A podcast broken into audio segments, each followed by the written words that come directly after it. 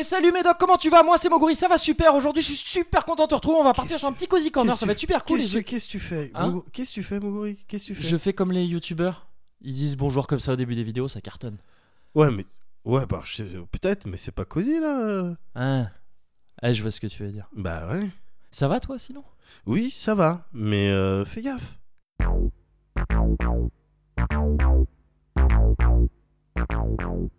Mmh, le Cozy Corner. Numéro 9.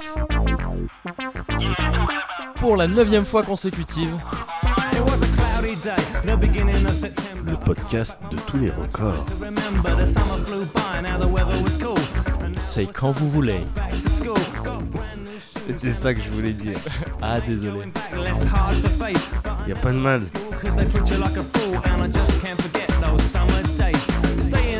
Bah, Je suis Moguri Je suis Médoc. et on est très très très très très très très très très cosy. Eating ice cream and drinking lemonade, playing in the sun or cooling in the shade, walking in the park after dark, looking for conkers. Man, those days were bonkers. Goes back to school. Goes back to school. Bonkers. Goes back to school. Goes back to school. Bonkers. Oui, bah excuse-moi, je sais pas exactement ce qui m'a pris. euh, Ouais. voilà, voilà, je- les youtubeurs font ça. Je Bah t'étais enthousiaste, pouvait- Oui, peut-être. c'est ça. euh, C'est juste ça, et, euh, et c'est bien, c'est positif. Ça reste positif Ouais. l'enthousiasme dans Ouais. l'idée. Mais voilà, petit cozy corner 9 hein, quand même. Ouais. On y Ah, arrive, putain, finalement. neuf. 9. Waouh. Tu te rends compte Ouais, c'est comme si c'était hier. le, le 8 Ou je sais plus. ceux d'avant, c'est comme si c'était hier, c'est vrai. Petit cozy corner dans un coin inhabituel. C'est vrai, on n'est pas dans mon 77 natal, là, que Non. se passe-t-il? On est dans mon 75 euh, pas natal pour le coup. Oui. Euh, parce que bah, j'ai oublié un câble. T'as oublié les chaps, donc on est obligé de, de remonter sur Paris. Voilà, c'est ça, euh, à la ville. Ouais, pour ouais. enregistrer ça au milieu de, de la ville et des cris. Et des, de- des- il, fait, il fait pas beau, c'est Oui. voilà. Mais euh, désolé. s'épargner un aller-retour euh, ça. Paris euh, 77 euh, C'est Paris ça. 77. Donc désolé, mais écoute, C'est pas grave. que Mais on, on est bien chez toi on en se sent fait. bien ici aussi. Ouais, bien Ça sûr. change un on petit est à l'aise, on est à l'aise. Le cosy s'exporte. Exactement. Finalement. Tout à fait. Voilà. ouais. Il, Tout faut, euh, il faut un petit peu aussi. Et Sans taxe. Sans taxe, bien C'est sûr. ça Et ça, important. moi, président. À l'étranger, sans taxe. Sans taxe. C'est important ça. Voilà, sans taxe, on dirait le nom d'un méchant. sans taxe, le destructeur. C'est vrai. Bon le alors, méchant de la toi, finance. Euh, oui, bah oui. comment quoi. ça va Bah écoute, ça va plutôt bien. Ouais. Ça va plutôt bien. Ouais. Euh, malheureusement, j'ai pas fait grand chose Ah merde. ces derniers temps. Merde. Je peux te dire ce que j'ai pas fait. En tout cas, Vas-y. je suis pas allé au Mud Day. Ah bon? Le Mud Day qui avait lieu euh, le week-end dernier, Ouais. à l'heure où je te parle là. Ouais. Euh, tu vois ce que c'est ou pas? C'est une course, j'imagine? C'est une espèce de course d'obstacles, ouais, c'est ça, principalement dans la boue, Ouais. euh, d'où le nom Mud Day. Ouais. Et, euh, et c'est sur euh, 13 km, je crois. Waouh. Et t'as des. c'est parsemé de. Je sais plus combien il y en a, mais c'est parsemé de petites. d'obstacles un peu. À la. Une ambiance un peu bootcamp, tu vois, avec euh, donc des, des trucs un peu physiques quand même, mais, Ouais. euh, mais euh, ça reste accessible, tu vois. Ouais. Et il se trouve que deux zouzous que tu connais bien, Ouais. Aurélien et Brian, sont allés faire ça Au mode dead. au mode D, voilà. Et à la base, tu vois, Aurélien avait déjà fait ça, je crois, l'année dernière, il m'en avait parlé, tout ça. Et il m'en avait reparlé cette année, qu'ils allaient faire ça, et je me suis dit, ah, attends, peut-être je pourrais le faire avec eux, tout Bah ça, tout ça. J'étais chaud.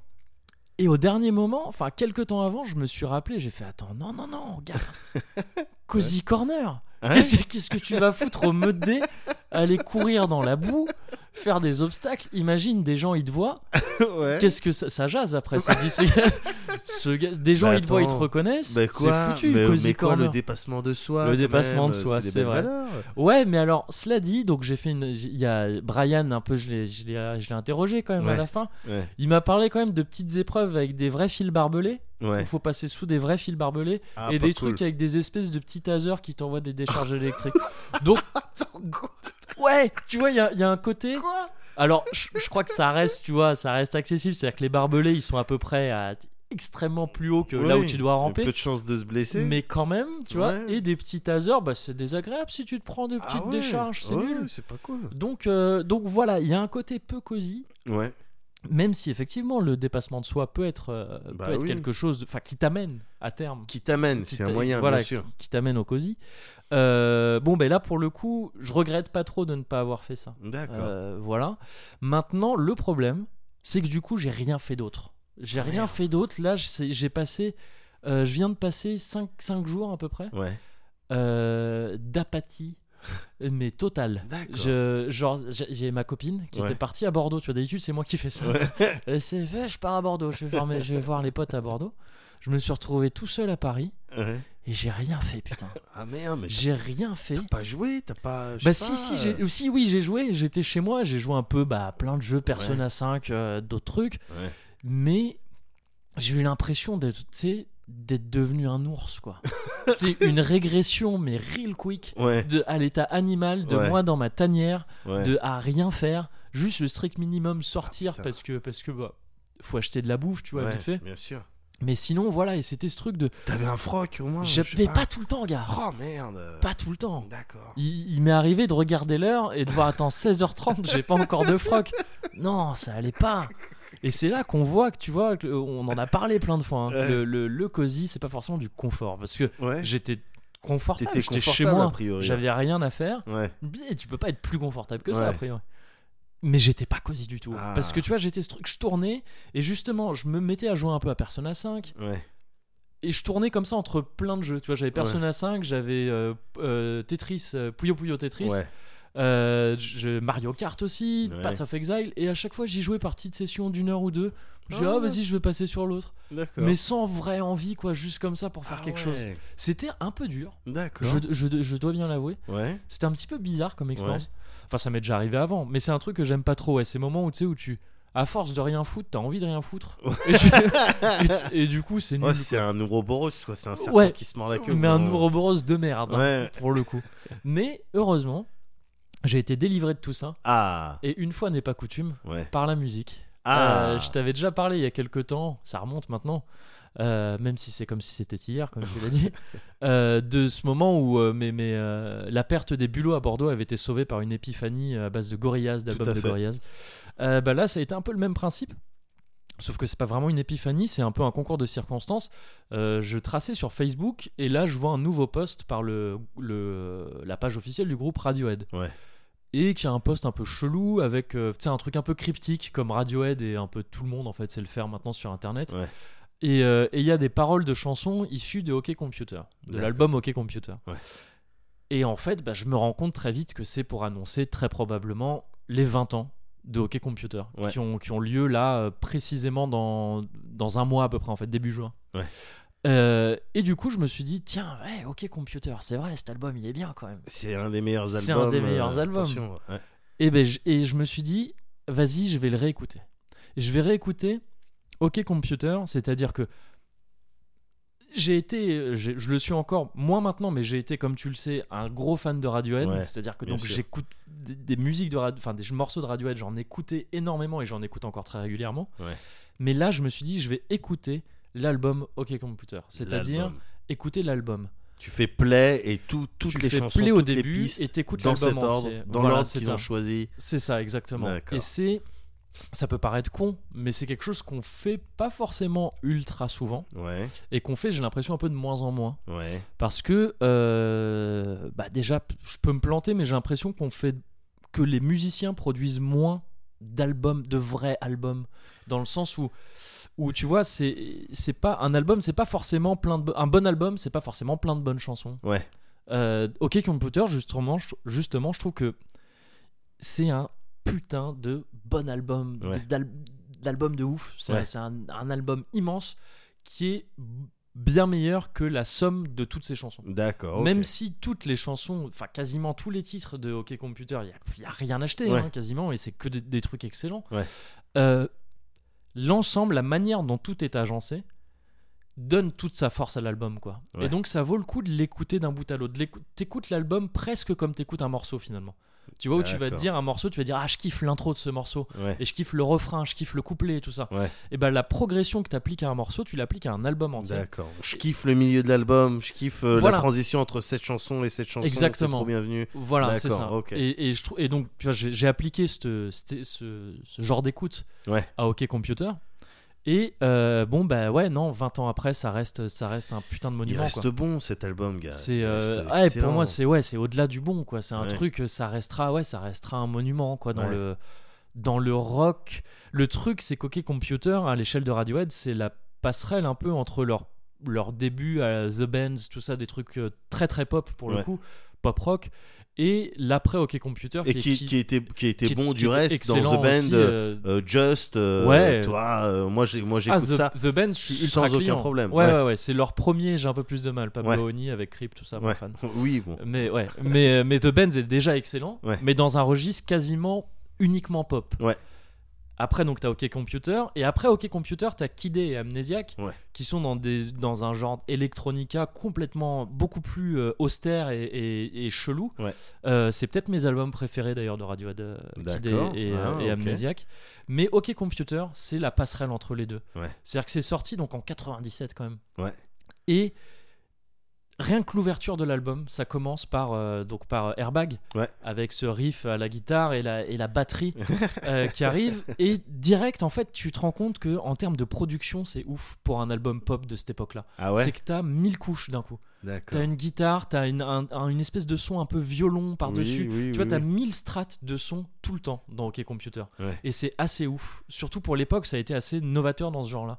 Parce que ça reste de la pop. C'est pour ça que c'est vraiment une, une passerelle entre les deux. Ouais. Ça reste de la pop et c'est pas du tout euh, euh, dit, Péjoratif, Non, ouais, Ouais. voilà, c'est ça. Ça reste du, du- c'est du rock expérimental pop, Ouais. mais ça reste très pop. Tu peux reprendre quasiment toutes les chaque morceau d'OK Computer, tu le reprends à la guitare sèche, tu fais juste la grille d'accords euh, des, des morceaux Ouais. et tu gardes quasiment la même ambiance. Ouais. Ça montre, pour moi, ça c'est le, tu c'est le test pop. Voilà, si, tu, si tu peux prendre une chanson, tu regardes les accords, tu les joues à la guitare sèche, tu chantes dessus, Ouais. ça fait à peu près la même chose, la même ambiance, c'est que t'es sur du pop. C'est sur de la pop, pardon. Alors que après, voilà, Kid A, Amnesiac, si tu essayes peu- de faire ça, c'est faisable, hein. plus euh, mais difficiles. ouais, voilà, il faut, il faut adapter le truc, tu vois. Là, tu peux y aller tel quel.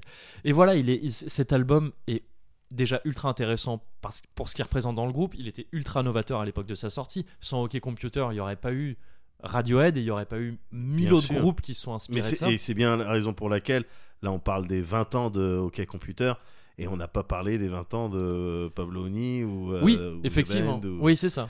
Ouais. Voilà. Euh, Même si je suppose qu'ils avaient peut-être sorti, tu vois, euh, Ils ont Amy peut-être a, fait pas, a pas dû se priver de ils ont sortir un petit ouais, truc, un ils ont peut-être fait un truc, mais là, en l'occurrence, Oui. euh, moi-même, euh, dans mon fil euh, Facebook, j'ai vu. T'as vu parler de, euh, t'as entendu ouais, parler de ça ouais. Ouais. Ouais, ça Donc, m'étonne euh, pas parce que c'est un album ultra important du rock. évidemment. Et, et- donc, euh, j'encourage, je t'encourage à, à- Et moi d'ailleurs, je vais le refaire. Parce que là, je l'ai écouté d'une traite, mais je l'ai écouté en faisant quelque chose. D'accord. Pour tout dire, je faisais la vaisselle. Euh, voilà. Ok, C'est- ouais. Donc, Bon, faut, t'as faut pas le de faire. lave-vaisselle. J- Non, j'ai pas de lave-vaisselle. Ouais. Dans le 77, on en a, nous. Ouais.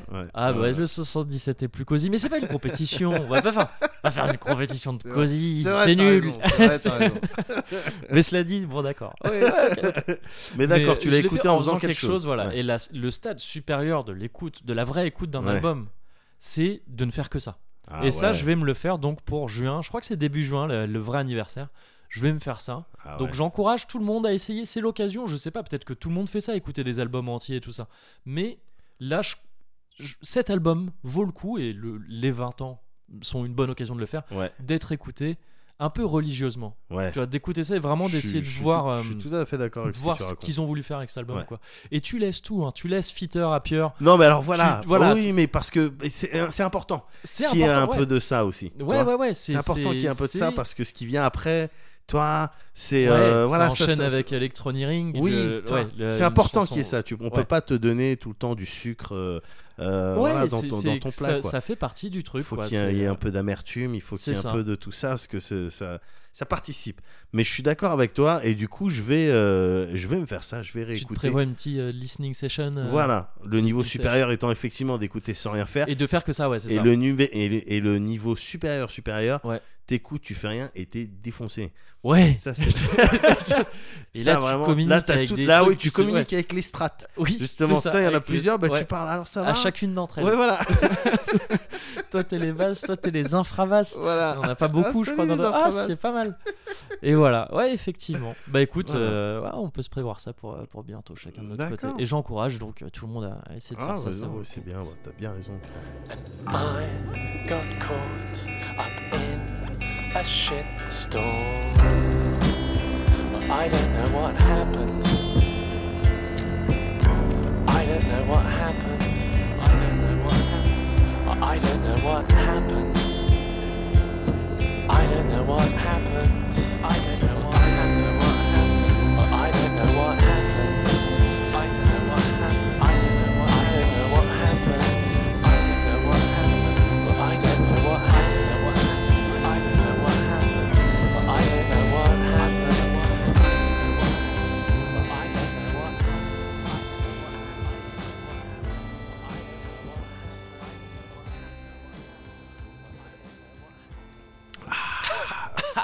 ouais, gars, ouais, si on n'avait pas traqué au début, Ouais. on sent les 55, euh, les 55% là. Ouais, ouais, ouais. Ça, pour le coup, même si c'est pas une compétition, je suis d'accord qu'on est sur quelque chose d'un peu moins cosy qu'à l'habitude. Non, mais c'est c'est artisanal. C'est artisanal, ouais. Ah, c'est Et ça, c'est- ça va plus à l'essentiel. C'est ça. Ça prend pas de détour. Ça prend pas de détour avec des saveurs, des petits Non, goûts voilà. un petit peu plus. Non, Ouais. c'est attends quoi, qu'est-ce que tu veux? Tiens, j'arrive. Puis 55%, bah tu gagnes. hein. C'est la Oui. majorité. Hein. C'est la majorité. C'est la majorité. absolue, c'est vrai. Voilà, donc. Tu euh, fais pas de deuxième tour. Y a voilà, pas, avec y a- ça, il y a pas de deuxième ah, tour. Avec ça, il a pas de. Effectivement. Bon, mais sinon, toi, t'as fait quoi? Parce que moi, j'ai rien foutu et j'ai écouté de la musique. c'est pas. euh, voilà. Ça Ah, bah c'est bien. Bah, Ouais, moi, ouais. j'ai joué aux jeux vidéo. Ok, cool.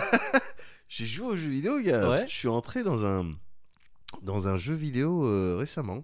ouais. Parce que un jeu vidéo, par. par- Un jeu vidéo, Ouais. pardon. Oui, pardon. C'est vrai, c'est langue française, c'est important. Euh, c'est en fait c'est mon frère qui est qui euh, qui joue depuis maintenant euh, un certain nombre de semaines Ouais. et qui me dit putain mais ce jeu il tue, faut que tu joues, euh, il doit être sur PC et tout. Ok.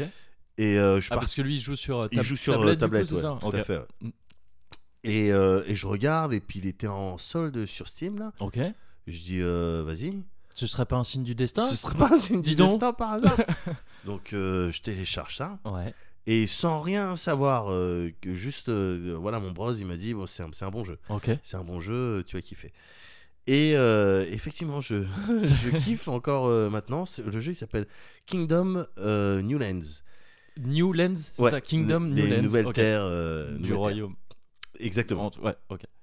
Et euh, j'avais déjà vu, j'avais déjà vu ça. euh, euh, Entendu parler du truc, ouais. J'avais déjà Mm. entendu parler du truc. J'avais eu des images et tout.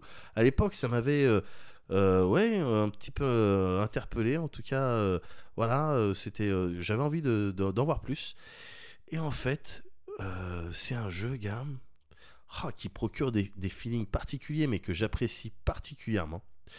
Ouais. Je te décris le truc. C'est c'est pas spécialement facile à décrire aussi bien les, les mécaniques que le, le genre, mais euh, bon, je vais essayer de faire de mon mieux. Vas-y. Euh, T'es sur du pixel art. Donc déjà, ben, moi je prends, j'aime bien, tu sais, je suis, je suis client de, de ça. Pixel art, scrolling horizontal, Ok. euh, voilà. Euh, et tu joues le rôle d'un roi ou d'une reine. D'accord. Euh, T'arrives dans un bled et tu dois b- bâtir un- ton village Mhm. bâtir ton village, te défendre et puis et te sauver en fait à terme. T'es sur une île, euh, t'arrives au début, t'es en galère, t'es juste, t'as ta couronne et ton cheval et t'es en galère.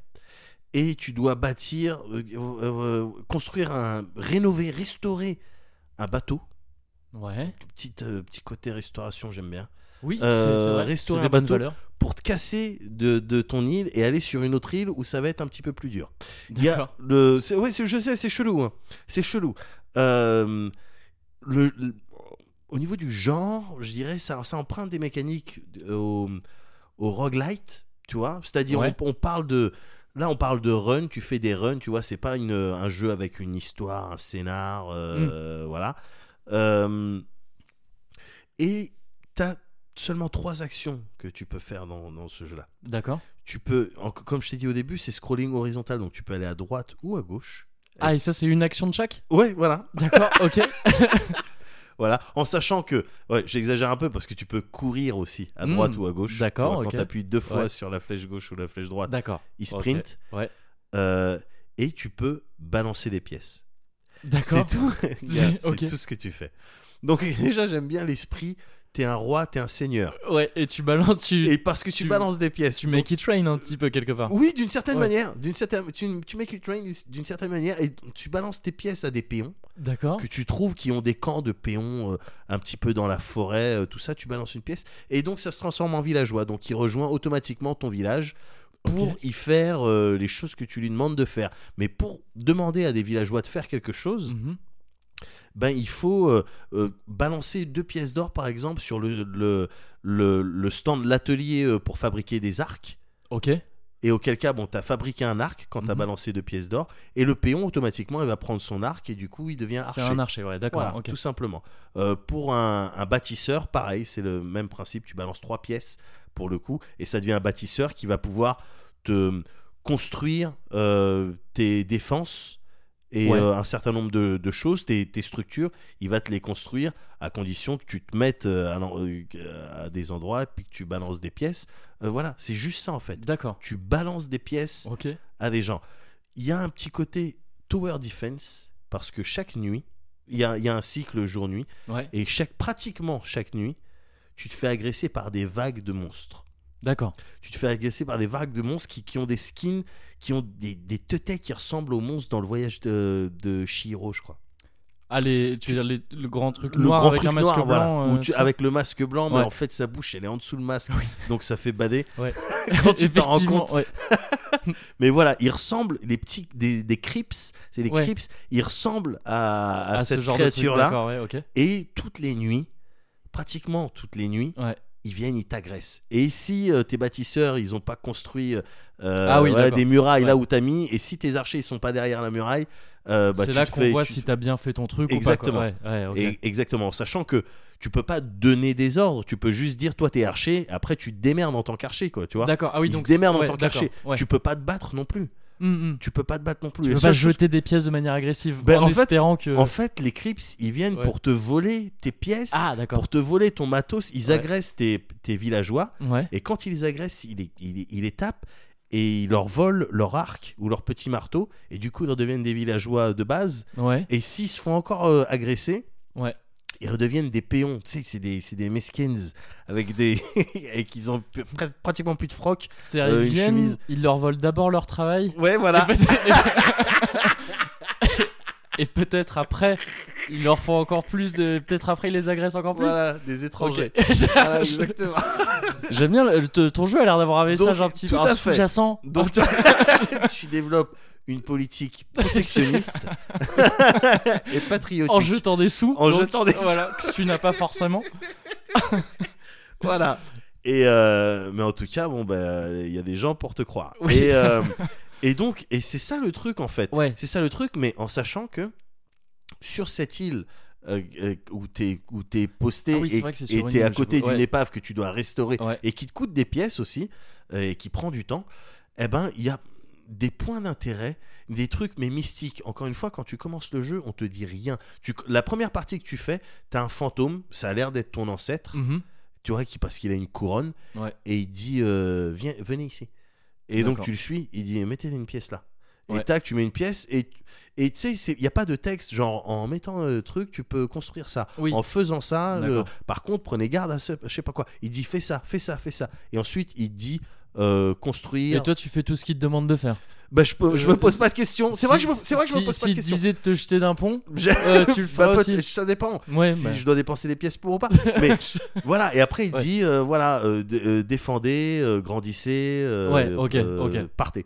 Et Mais le reste, c'est un peu, c'est à la Et débrouillante. le reste, tout le reste, il n'y a pas de texte, il n'y a Ouais. pas de voix, gars. Mais par contre, il y a des musiques qui tuent, il y a un sound design qui tue, une ambiance sonore qui tue, Mhm. mais il n'y a pas de texte. Et donc, les points d'intérêt, des, des statues que tu as l'impression que tu dois rénover, ou des huttes de sorcières, ou des. Tu sais pas exactement à quoi ça sert, à Ouais. part en testant un certain nombre de choses. En... Et on te laisse vraiment dans le flou, et c'est ça que je kiffe. C'est que t'es dans le flou. Il y, a une- il y a un côté mystique de la, de la forêt. Genre, Ouais. tu fais une sale gueule après avoir bu une gorgée. Ouais, désolé. Mais continue. oui, moi c'est euh, bon. Encore une fois, ça va à l'essentiel. Mais Côté mystique de la Voilà. forêt, c'est ton truc. Un- c'est mon, truc. Ouais. J'en- ai déjà parlé euh, pour euh, The Witcher 3. Oui. Tu vois, j'aime bien comment leur approche de la forêt. Ouais. J'adore ça. Bah là, c'est exactement la même, gars. Ouais. La forêt, c'est chelou. La forêt, c'est dangereux. Euh, voilà. Et en sachant que le jeu, tu le perds à partir du moment où tu te fais euh, attraper par les creeps et qui te retire ta couronne. Ok. Ils te retirent ta couronne, elle tombe, ils la prennent. Si tu la récupères pas avant qu'ils la prennent, euh, voilà, ils disent pas de couronne, bah, pas, de roi- euh, pas de royaume. Oui. Ouais. Et donc euh, voilà, t'as perdu. Et t'as le, t'as la possibilité de bah, recommencer un nouveau run, Mhm. euh, mais tu tu conserves rien de ton run précédent, rien en pièces d'or, rien du tout quoi. D'où le côté ouais, roguelite Voilà. dont tu parlais. Ouais. Exactement. Et l'ancêtre qui va te dire, euh, venez, qui va te montrer le- l'endroit où tu vas construire, tu vas commencer à construire ton camp, Ouais. bah, c'est le perso qui est mort que tu avais Ah, auparavant. ok, d'accord. Voilà, d'accord. c'est lui. ok. Il a juste c'est une question de couleur de robe et, Ouais, euh, et, euh, femme ou, euh, ou homme quoi. D'accord. Ouais. Mais voilà, c'est tout. Donc il y a un délire de toi legacy, de descendance, Ouais. et, et, et c'est tout. Et c'est tout. Et c'est un kiff déjà euh, artistique, visuel évidemment, parce que encore une fois pixel art avec de la bonne. Mais attends, pixel art plus plus, hein, on n'est pas oui, sur de la mais euh, ou ouais, de- d'accord. Ok, ouais. Attention, ouais, c'est c'est bien animé, c'est Mm. joli comme tout. Et donc, euh, délice artistique et, euh, et flou dans les mécaniques. Enfin, flou dans les mécaniques. On te dit rien, mais du coup, tu découvres. Ouais. Et même si tu conserves rien d'un run à l'autre quand t'as perdu, euh, bah si en fait tu conserves. et en ça, il peut se rapprocher vite, F. Des, euh, des Souls, mais Mm. tu conserves ton expérience de jeu. euh, Ah oui, oui. C'est-à-dire, bah, maintenant tu sais ce que ça Ouais. fait. Euh, maintenant tu sais que si arrivé au, à, au- à- à ce jour-là, les, les vagues elles commencent à se faire de plus en plus intenses. Donc faut que j'ai ce niveau de défense, ce Mhm. Niveau ouais. de barricade. Voilà, c'est Ah oui, t'apprends en il fait, y a- c'est l'expérience. Il y a certaines. Je suppose qu'il y a plusieurs trucs, un minimum aléatoire dans le jeu, Oui, mais t'as quand même certains trucs qui, certaines grandes règles qui restent un peu les mêmes, Voilà. ou certains grands Les- événements qui se passent exactement. pareil. Ben, Ouais, les, grandes règles, c'est euh, pratiquement tous les soirs, tu te fais agresser par des vagues. Ouais. Ça, au- dans les premiers niveaux, c'est la vague, elle vient que d'un côté. Ouais. Euh, parce qu'encore une fois c'est scrolling horizontal droite gauche Mm. mais euh, très vite ça vient tu te fais agresser des deux côtés et il y a ce délire mais qu'il y a aussi dans le Zelda là le Breath of the Wild. ouais, ouais, ouais, le- la lune rouge où là Ah, par contre ça chie D'accord. la lune Ouais. rouge ça chie normalement quand il commence à faire jour tous les creeps ils rentrent chez eux ils Mhm. repartent dans la forêt en faisant des bruits en tout cas c'est comme ça que j'imagine qu'ils feraient des bruits D'accord. si je les entendais Si les- ouais. mais, euh, mais par contre, lune rouge, ils s'en battent les couilles. Quand il y a la lune rouge, que tout est PNJ, enfin les PNJ qui se battent pas, ils sont à l'intérieur. Ouais. Et, et, et les monstres, ils arrivent et ils essayent de t'enculer ton, vi- ton village et t'enculer ta couronne. Et il y a une musique, une ambiance sonore particulièrement pesante. C'est stressant, tu vois. Et il y a d'autres types de monstres. Il y a les petits creeps, Ouais. mais il y a du, du creep euh, volant. Il y a du creep massif qui vomit des petits creeps. C'est chelou, ouais, ouais, c'est chelou. Mais, euh, mais voilà, il y a, il y a ces phases-là. Et évidemment, plus tu avances dans, le, dans les jours, et c'est-à-dire plus tu mets du temps à rénover ton bateau et à te casser de ce bled, Ouais. Plus les vagues elles sont Elles sont violentes. vénères, ouais, Alors évidemment, plus toi tu renforces tes trucs, mais à terme, de toute manière, tu perds. À terme, t'es perdant. C'est comme le casino. casser. euh, ouais. Il faut for- ouais, tu peux pas euh, te bâtir un truc et puis ça y est, c'est t'as, une forteresse Mm. euh, inviolable. Ouais. Non, non, non. À terme, ils sont trop nombreux, ils te marchent dessus. Et donc, tu, tu te casses et t'atterris dans une île. En fait, où tu te casses, chaud, voilà. Si, si si arrives à te casser avec ton bateau, Ouais. et ça prend du temps, rénover le bateau, l'amener jusqu'à l'embarcadère, Mm. euh, euh, te frayer un chemin jusqu'à l'embarcadère, parce que parfois tu peux avoir des mini portails qui vont, qui vont faire spawner des creeps, et donc Ouais, faut donc nettoyer ça avant d'y envoyer ton bateau. Ça prend du Passer le permis bateau. temps. Exactement. un petit peu. Faire, Appeler, euh, appeler la petite femme pour voilà, qu'elle vienne avec les enfants. avec les enfants, préparer Voilà. le pique-nique, Regarder la météo. regarder la météo aussi, exactement, apprendre tous les noms des nœuds, les cordages, tout ça. Euh, non, c'est galère. Ouais, c'est vrai que c'est galère. C'est vrai que c'est galère. Mais bah, une fois que tu as, fait tout ça, bah, tu pars avec ton bateau et avec. euh, si tu as eu la chance d'avoir euh, voilà, des styles de chevaliers qui ont embarqué aussi dans ton bateau, enfin, si tu as eu la chance, si tu as eu l'intelligence d'envoyer des chevaliers, mais encore une fois, en, en balançant des pièces, hein, Ouais, ouais, ouais. d'envoyer des chevaliers pour qu'ils montent dans ton bateau avec 2-3 bâtisseurs. Mm.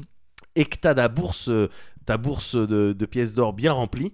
Tu montes dans le bateau et t'arrives dans le prochain niveau Ouais. avec tout ça. D'accord. avec tout ça. Donc tu conserves. Mais si tu meurs, tu perds tout. Oui, oui, tu recommences Tu au tout début. euh, Ouais, exactement. Ouais. Et si tu arrives à un niveau de difficulté euh, un peu plus vénère et euh, avec tout ton truc, mais que tu perds, bah, le, le recommencer euh, sans rien, euh, ah, c'est un petit peu difficile. Ouais. Donc ça t'oblige à aller euh, au stage, parce que tu peux choisir tes stages, ça t'oblige à aller au stage précédent, là où c'est un petit peu Mm. moins sportif, pour te refaire euh, en prévision de, du prochain run, de la prochaine île qui sera un peu plus tendue, mais sur laquelle il y aura des nouveaux trucs qu'on va pas t'expliquer. Il y a plein de trucs que j'ai pas compris et je me refuse euh, à aller sur internet Ouais. pour euh, lire bah, en fait ça ça fait ça Mm, mm. en fait ça quand tu mets des pièces ça fait ça voilà j'ai pas envie de dans faire la ça. découverte. Exactement. ouais. Exactement donc ça s'appelle Kingdom Newlands je te la prochaine fois que tu passeras à la maison là là bon bon on je est suis sur Paris un coup de vent, hein, parce que passé un coup de vent j'ai oublié le câble. mais t'as vu il était sur mon PC quand t'es arrivé il était oui, sur mon PC effectivement. Ouais. bah je te montrerai ça Ok, ouais. ouais, et tu vas plaisir. voir c'est les, les runs ils sont rapides et c'est vraiment le kiff quoi D'accord. voilà ce que j'ai fait moi ces derniers temps Ok. Ah, Ouais. bah écoute, ça a l'air très sympa. Bah ouais. We ain't going to the town.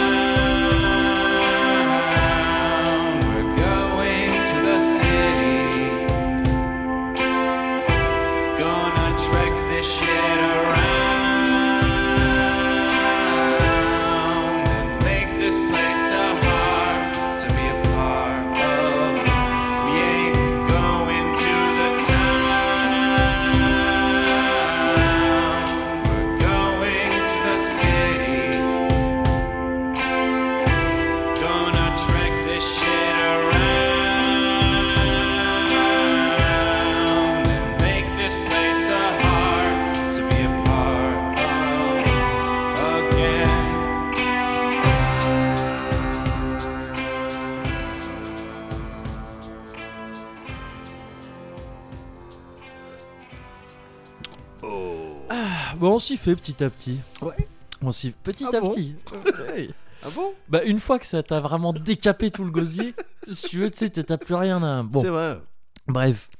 Euh, écoute, c'est pas parce qu'on n'est pas dans le 77 ouais que je vais pas te montrer une vidéo, Mehdi. ah Et ça, je te le dis, euh, je te le dis. J'espère que tu m'entends bien quand je te Oh, dis ça. ah ouais je t'entends très parce bien c'est parce que c'est important. ah d'accord Il n'est pas question ouais que sous prétexte fallacieux que je sais pas quoi, Ouais. on n'est pas dans le 77, on monte pas de vidéo, non.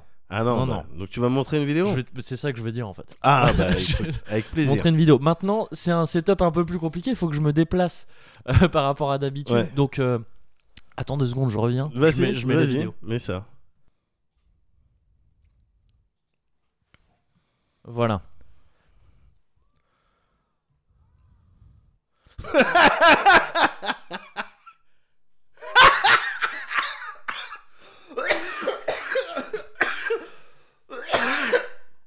Ah c'est bien ça. D'accord, d'accord. Bah, c'est tout. C'était Ok. assez court. Ah Je oui, te- pour c'était le coup, assez je te court. la laisse pas tourner en boucle parce Oui, que oui, voilà, c'est oui. compliqué. Faut que j'y retourne tout ça. Oui, oui, oui. C'est euh, ouais, ces petites vidéos Ah sur ouais, lesquelles je suis ouais, tombé. je trouve sympa. je ouais. trouvais, je me suis, dit, je suis C'est à montrer mignon. à mes docs, c'est mignon. Ouais, Tu c'est vois mignon. Ouais, euh, je trouve que c'est mignon. Voilà. Ouais, ouais. ouais. Bon, C'est- euh, Qu'est-ce qu'est-ce qu'on a vu en gros là? Bah là, on a vu, euh, on a vu le- une, forme, une, une forme d'éveil. euh, J'ai envie de dire, Ouais. éveil aux bonnes choses. Oui. enfin, aux bonnes choses. Je sais pas. je sais pas, mais en tout cas, euh, voilà, peut-être euh, une stimulation de, de curiosité, Ouais. euh, peut-être un peu précoce. un petit peu effectivement.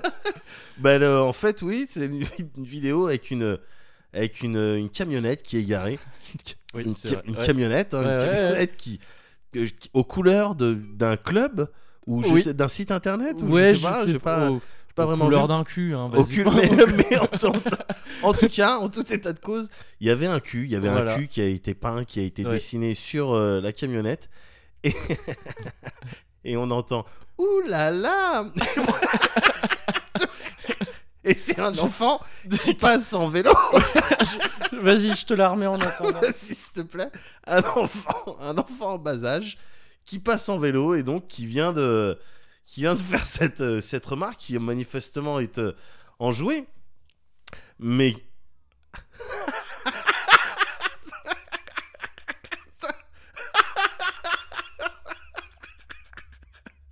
et, donc, et donc, il est content de voir la camionnette. Mais il fait pas gaffe. Donc il se, il se, il se prend, euh, il se prend un obstacle qui est devant lui. Il se prend un petit, un une truc de café. devanture, ouais, voilà, Ouais, une petite ça. devanture de, de brasserie. Écoute, euh, bah oui, oui. Bon, après, je... après, euh, tu sais, je me dis quand ça va grandir, bah, c'est ça qui fait les accidents. C'est ça qui Oui. fait que la 86 elle est tout le temps bouchée.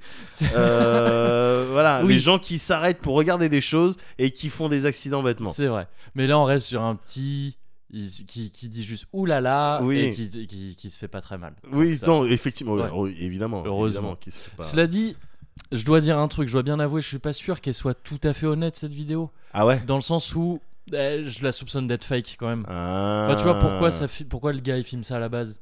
C'est vrai. Pourquoi Je me suis même pas posé la Si question. tu fais gaffe, le pied du gamin, on a l'impression qu'il le pose avant de toucher le, Ah. de toucher le, le truc. Mais ça fait partie de ces trucs où euh, je préfère, je m'en fous en fait. D'accord. Dans ma tête, Ouais. c'est vrai. Et, même si C'est le ça. mec qui l'a filmé, Ouais. il vient dire non non mais c'était un truc on l'a prévu avant, Ouais. tu vois tout ça. Je- Ouais. Non ta gueule. Non. Je- je- la situation est trop belle. Surtout ce ouh là là. Il y a toute la candeur d'un enfant qui découvre un cul. C'est, tu sais, ces Ouais. enfants qui découvrent le, qui Oui. découvrent un cul, tu vois. tu Bien vois. sûr. Ben oui, je vois Et ce bah que c'est. c'est ouh là là. Oui. Il y a, il y a tout ça là-dedans. D'accord. Bon, trouve quand ça même, trop on se beau. questionne euh, quand même sur les parents. hein. Si c'est Oui. si c'est fake, il faut attends. euh, euh, que, pourquoi tu au prix de quoi tu vas faire tes vues quoi tu vois ce que je veux Oui, dire. oh bah il y a bien pire que ça récemment. Oh, on changerait complètement de sujet là, mais euh, il y a eu un truc récemment avec un mec qui s'appelle Daddy O5, ouais. Une chaîne YouTube de pranks, ouais. Une famille.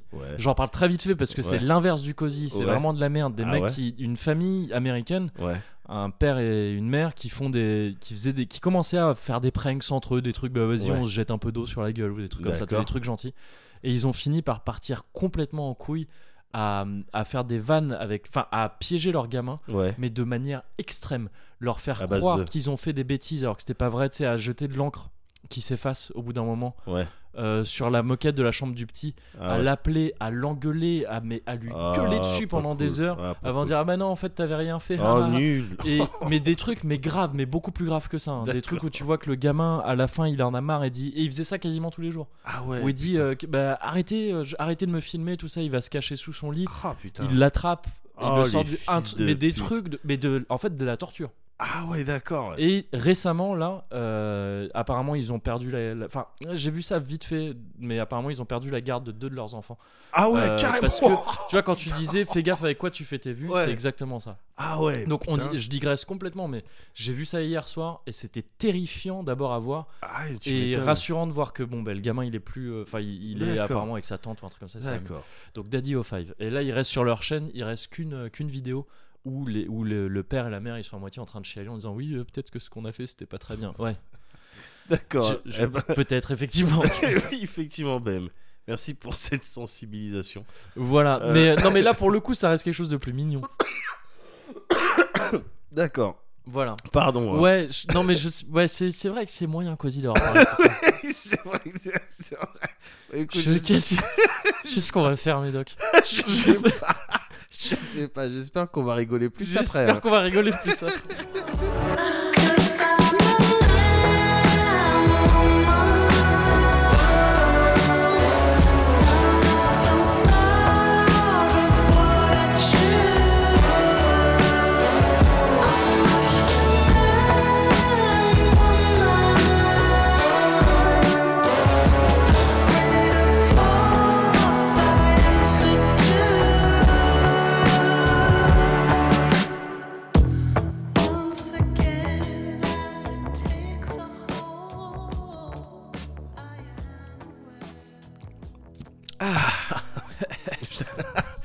Je sais pas si ça s'améliore. ouais, bon, bah, on verra tu- au fur et à mesure. On verra à la fin. On fera un bilan à la fin.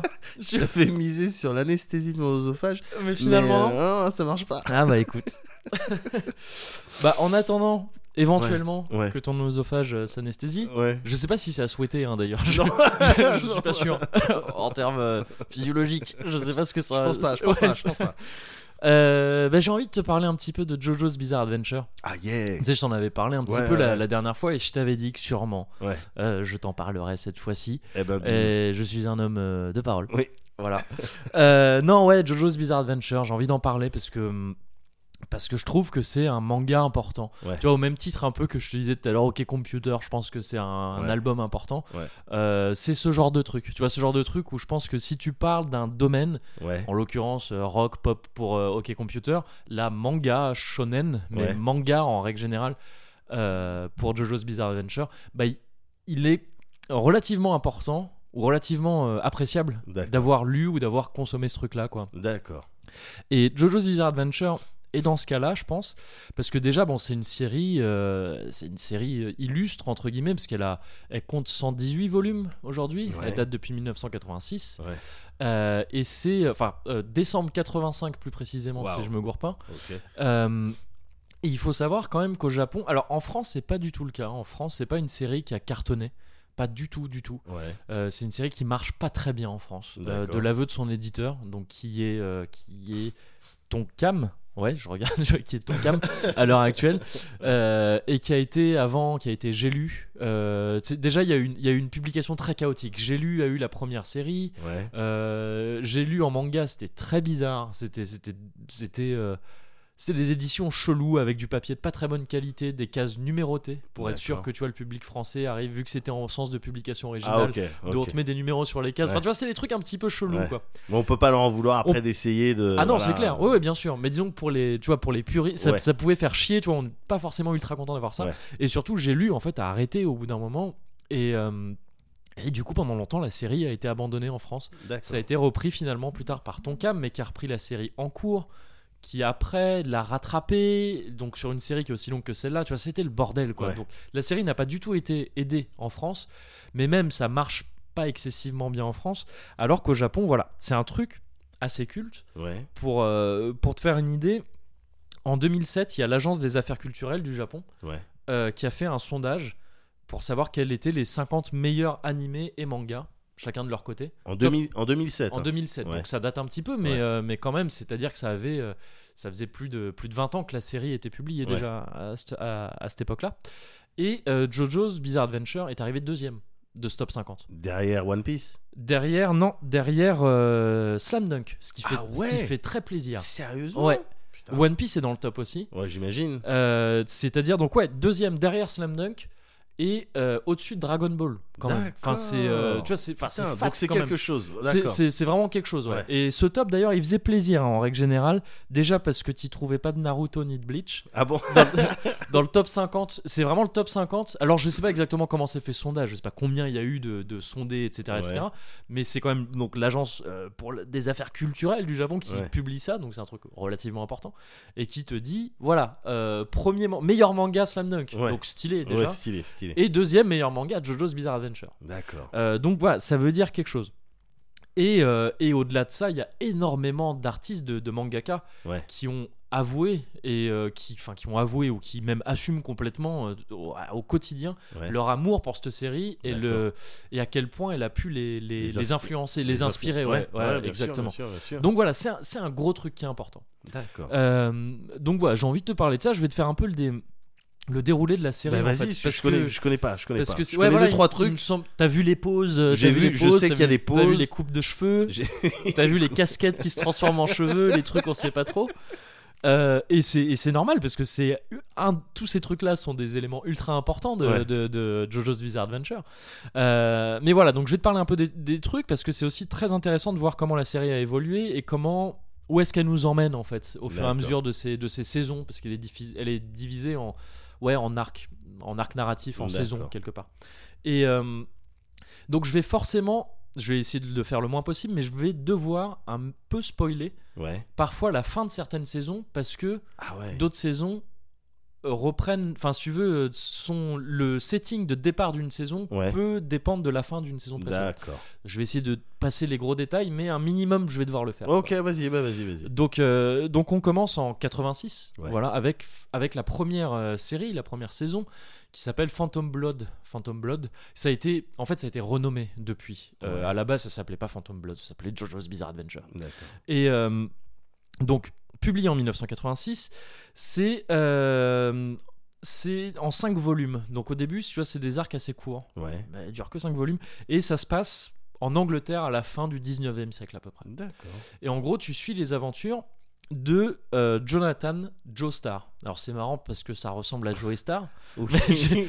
mais euh, donc Jonathan Joestar. Jojo. D'où vient le Jojo? Voilà, c'est ça. Tout le monde l'appelle Jojo ouais. dans son entourage, tout Ouais. ça, à cause de voilà de, ce- de son prénom et de son nom euh, qui commence comme ça. Et en gros, donc c'est un peu cette première saison, elle est assez étonnante parce que c'est euh, c'est un peu les malheurs de Jonathan en fait le, le, le- le truc. C'est-à-dire Ouais. donc lui, tu vois, euh, c'est un c'est l'enfant d'un de George euh, Joestar qui d'ailleurs est aussi potentiellement un Jojo, Ouais. euh, George. Donc une famille aristocrate très très favorisée à la base, tu vois, il vit de- du bon côté de l'Angleterre du, du- de, de la fin du, Du du 19e. 19e. Euh, seulement, son père, qui a un accident de, de, de calèche, je crois au début, il se fait sauver par un, par un mec un peu louche Ouais. qui s'appelle, euh, ah, je sais plus comment, Dario Brando, je crois, Ouais. et qui, qui meurt suite, euh, suite à, juste après les avoir sauvés. D'accord. Et il, il, dit, au, il dit au père, euh, bah, occupe-toi de mon fils. Occupe-toi de mon fils, Dio, pour, pour moi. Tu vois, D'accord. je t'ai sauvé, occupe-toi de mon fils.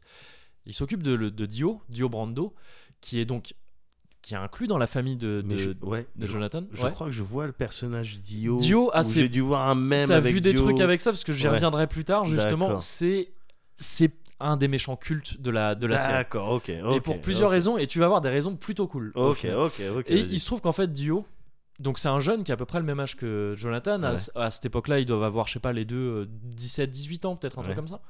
Et euh, en fait, Dio, tu te rends compte très vite qu'il est ultra mal intentionné, Ouais, qui fait les pires crasses du monde à Jojo en cachette. Mais en se faisant passer pour un enfant modèle, enfin pour un, pour un enfant, pour un ado modèle aux yeux de- du père de Jojo, qui finit presque par euh, rejeter Jojo et, euh, et, être à fond du côté de Dio. Quoi. Et Jojo, c'est un, un tigeant ou c'est un rebelle? Un, quoi, à donf intelligent. D'accord. C'est le, le, le pire tigeant du monde. Tu vois, il veut, il, il veut aider tout le monde. Il est, euh, il est naïf à un point incroyable. Ouais. Mais par contre, il est ultra stock. Il est, il est fort en sport et tout ça. Enfin, Ouais. tu vois, c'est un mec. Bon, faut pas le faire chier non plus. Mais il est ultra gentil. Ouais. Et donc Dio lui fait les pires crasses du monde, mais des trucs graves. hein. Ouais. Genre, tu sais, il tue son chien qu'il adorait. Le Euh, fils des de trucs comme pute. ça. Enfin, il Ouais. fait des trucs vraiment, vraiment pas cool. Et euh, bon, je te passe un peu tous les détails, mais en gros, il y a une histoire de, de masque de pierre qui est dans la baraque de, des Joestar, Ouais. qui, quand tu le mets, te- te- te- il y a des espèces de, de- de pointes qui sortent, qui te piquent le cerveau Ouais. et te font, te transforment en mec surpuissant en gros. C'est un truc aztèque, c'est une relique aztèque. voilà. The Mask, peut- peut-être d'une C'est presque manière. un peu ça, sauf que ça te fait pas de toi Jim Carrey en vert qui fait des trucs rigolos, ça fait toi une espèce de vampire Ah ouais. qui peut en fait vampiriser d'autres euh, d'autres gens et qui est surtout ultra balèze et quasiment immortel. Ok. Et en gros, bon bah Dio finit par s'emparer de ce truc-là, Ouais. par devenir voilà une espèce de mort-vivant, un vampire Ouais. qui peut euh, qui peut voilà asservir d'autres. Donc c'est un mélange entre du vampire et du zombie en fait. Et il, il- voilà, il veut commencer à foutre le méga bordel. Ouais. Et euh, bah Jo- Jonathan le, le combat. Ouais. Et il le combat en apprenant euh, auprès d'un certain Zepli euh, à manier l'onde. Euh, l'onde, c'est c'est genre le chi en fait. Ok, quoi, je en- vois le, en- je vois le concept. pour résumer en Ouais, gros quoi tu vois. Et d'ailleurs en japonais ça s'appelle le Hammond donc donc comme Benoît Hammond enfin c'est voilà j'avais envie de, de- voilà, de- de le dire et voilà il apprend ça et il combat Duo et il finit par le vaincre Ouais. mais donc premier la grosse spoil que je suis obligé de faire Vas-y. en fait à la fin de la première saison euh, ça se passe sur un bateau il croit avoir buté Dio et tout ça Ouais. mais en fait il s'avère que non Ouais. il y a Jonathan et sa femme sur un bateau Ouais. où je crois que tout est fini mais Dio avait survécu juste sa tête en fait Ouais. elle a été transportée par un sbire à lui. Et en fait, à la fin, Duo, il arrive à faire exploser le bateau et il bute Jonathan. C'est-à-dire le héros meurt à la fin. Mais non. Et c'est pire que ça, c'est qu'il se fait buter et Dio veut prendre son corps en fait. Puisque vu qu'il est immortel, il peut avec sa tête se foutre sur un corps D'accord. comme il veut. Ok. Et c'est son objectif et il est fortement suggéré à la fin de la saison qu'il arrive à faire ça. Donc ça finit sur une note ultra, ultra euh, sombre quoi. Bah ouais, le méchant meurt, le, le, gentil meurt, le méchant a priori réussit à, à faire ce qu'il voulait Ouais. faire. Enfin, tu vois, c'est assez terrible, quoi. Ouais. Et donc déjà, même si la, la série est assez classique, euh, c'est quand même assez étrange de finir comme vrai, ça. Enfin, ouais. c'est assez Ouais. novateur, quoi. Et on passe là, au- je passe direct à la deuxième saison qui sort elle en 87, qui est en 7 volumes, donc un peu plus longue. Et là, tu te retrouves d'un coup aux États-Unis dans les années 30. C'est-à-dire que toi, tu as changé complètement de setting.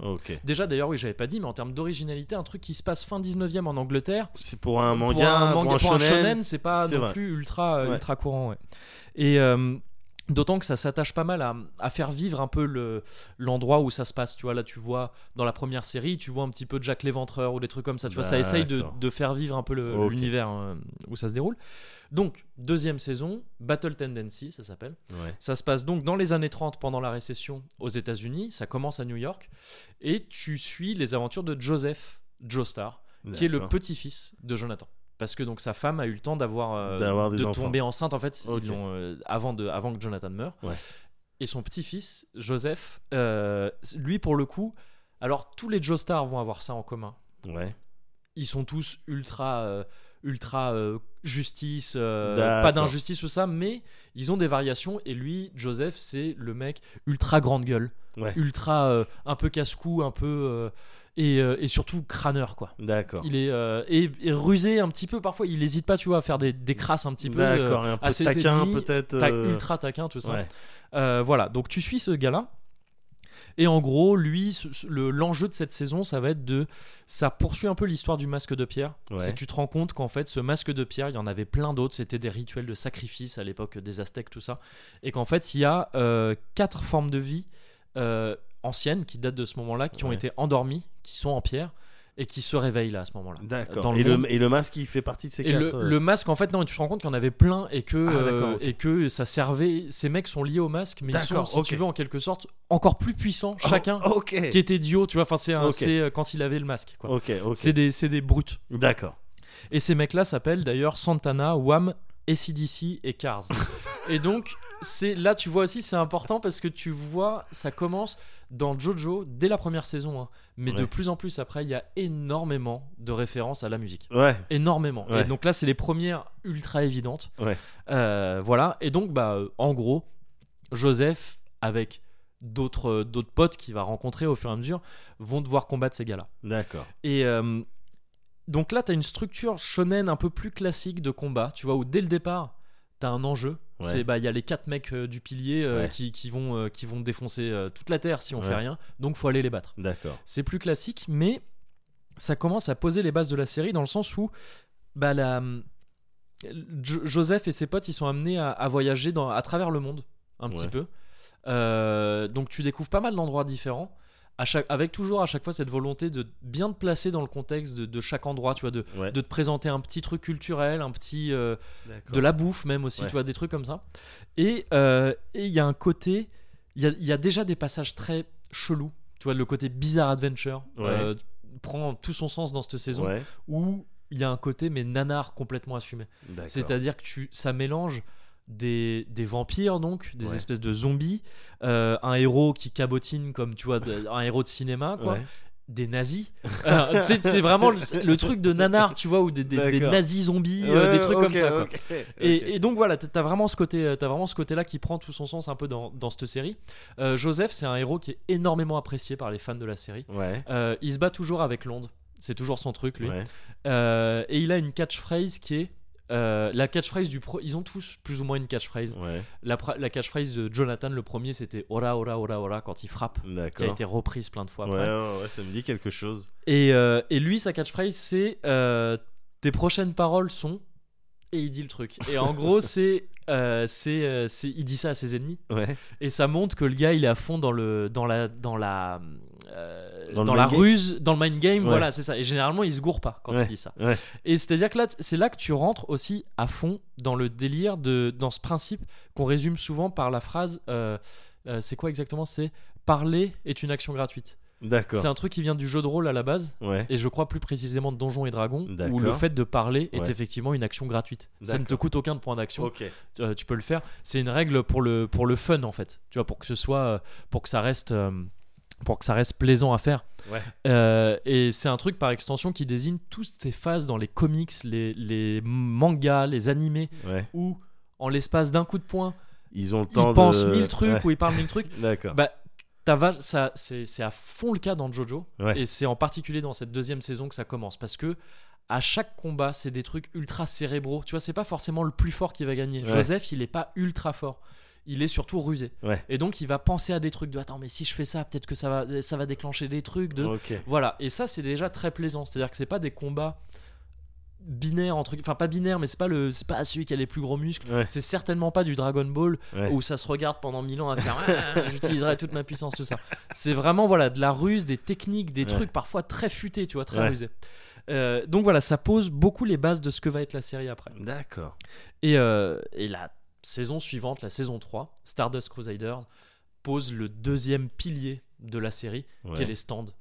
Et, ok, euh, ça je crois que je vois le ça, concept. Tu, vois le stands. concept a priori, ouais. Donc Stardust Crusaders, pour, euh, pour situer aussi, parce que c'est important, les stands, ça date de 1989. Ouais. Donc avant plein d'autres trucs Ouais. qui ont repris le principe. C'est en 16 volumes. Donc on commence à avoir un truc un peu plus, un peu plus long, un peu plus, Ouais. un peu plus développé. Pas peut-être à cause du succès aussi. À l'époque déjà, ça, ça, a ça commençait à bien marcher, ouais. ouais, ouais, La 2 a bien fait démarrer le truc. En sachant que les deux premières saisons, le, le graphisme est pas ouf. Enfin, c'est très dans l'ambiance un peu euh, Ken le survivant, tout ça. C'est des mecs ultra baraques. Ouais, ouais. Euh, déjà dans la 2 pas mal de, de trucs un peu lookés tu vois un peu un peu chelou de ce côté là mais plutôt stylé plutôt cool mais voilà bon ça décolle pas énormément de ce côté là Ouais.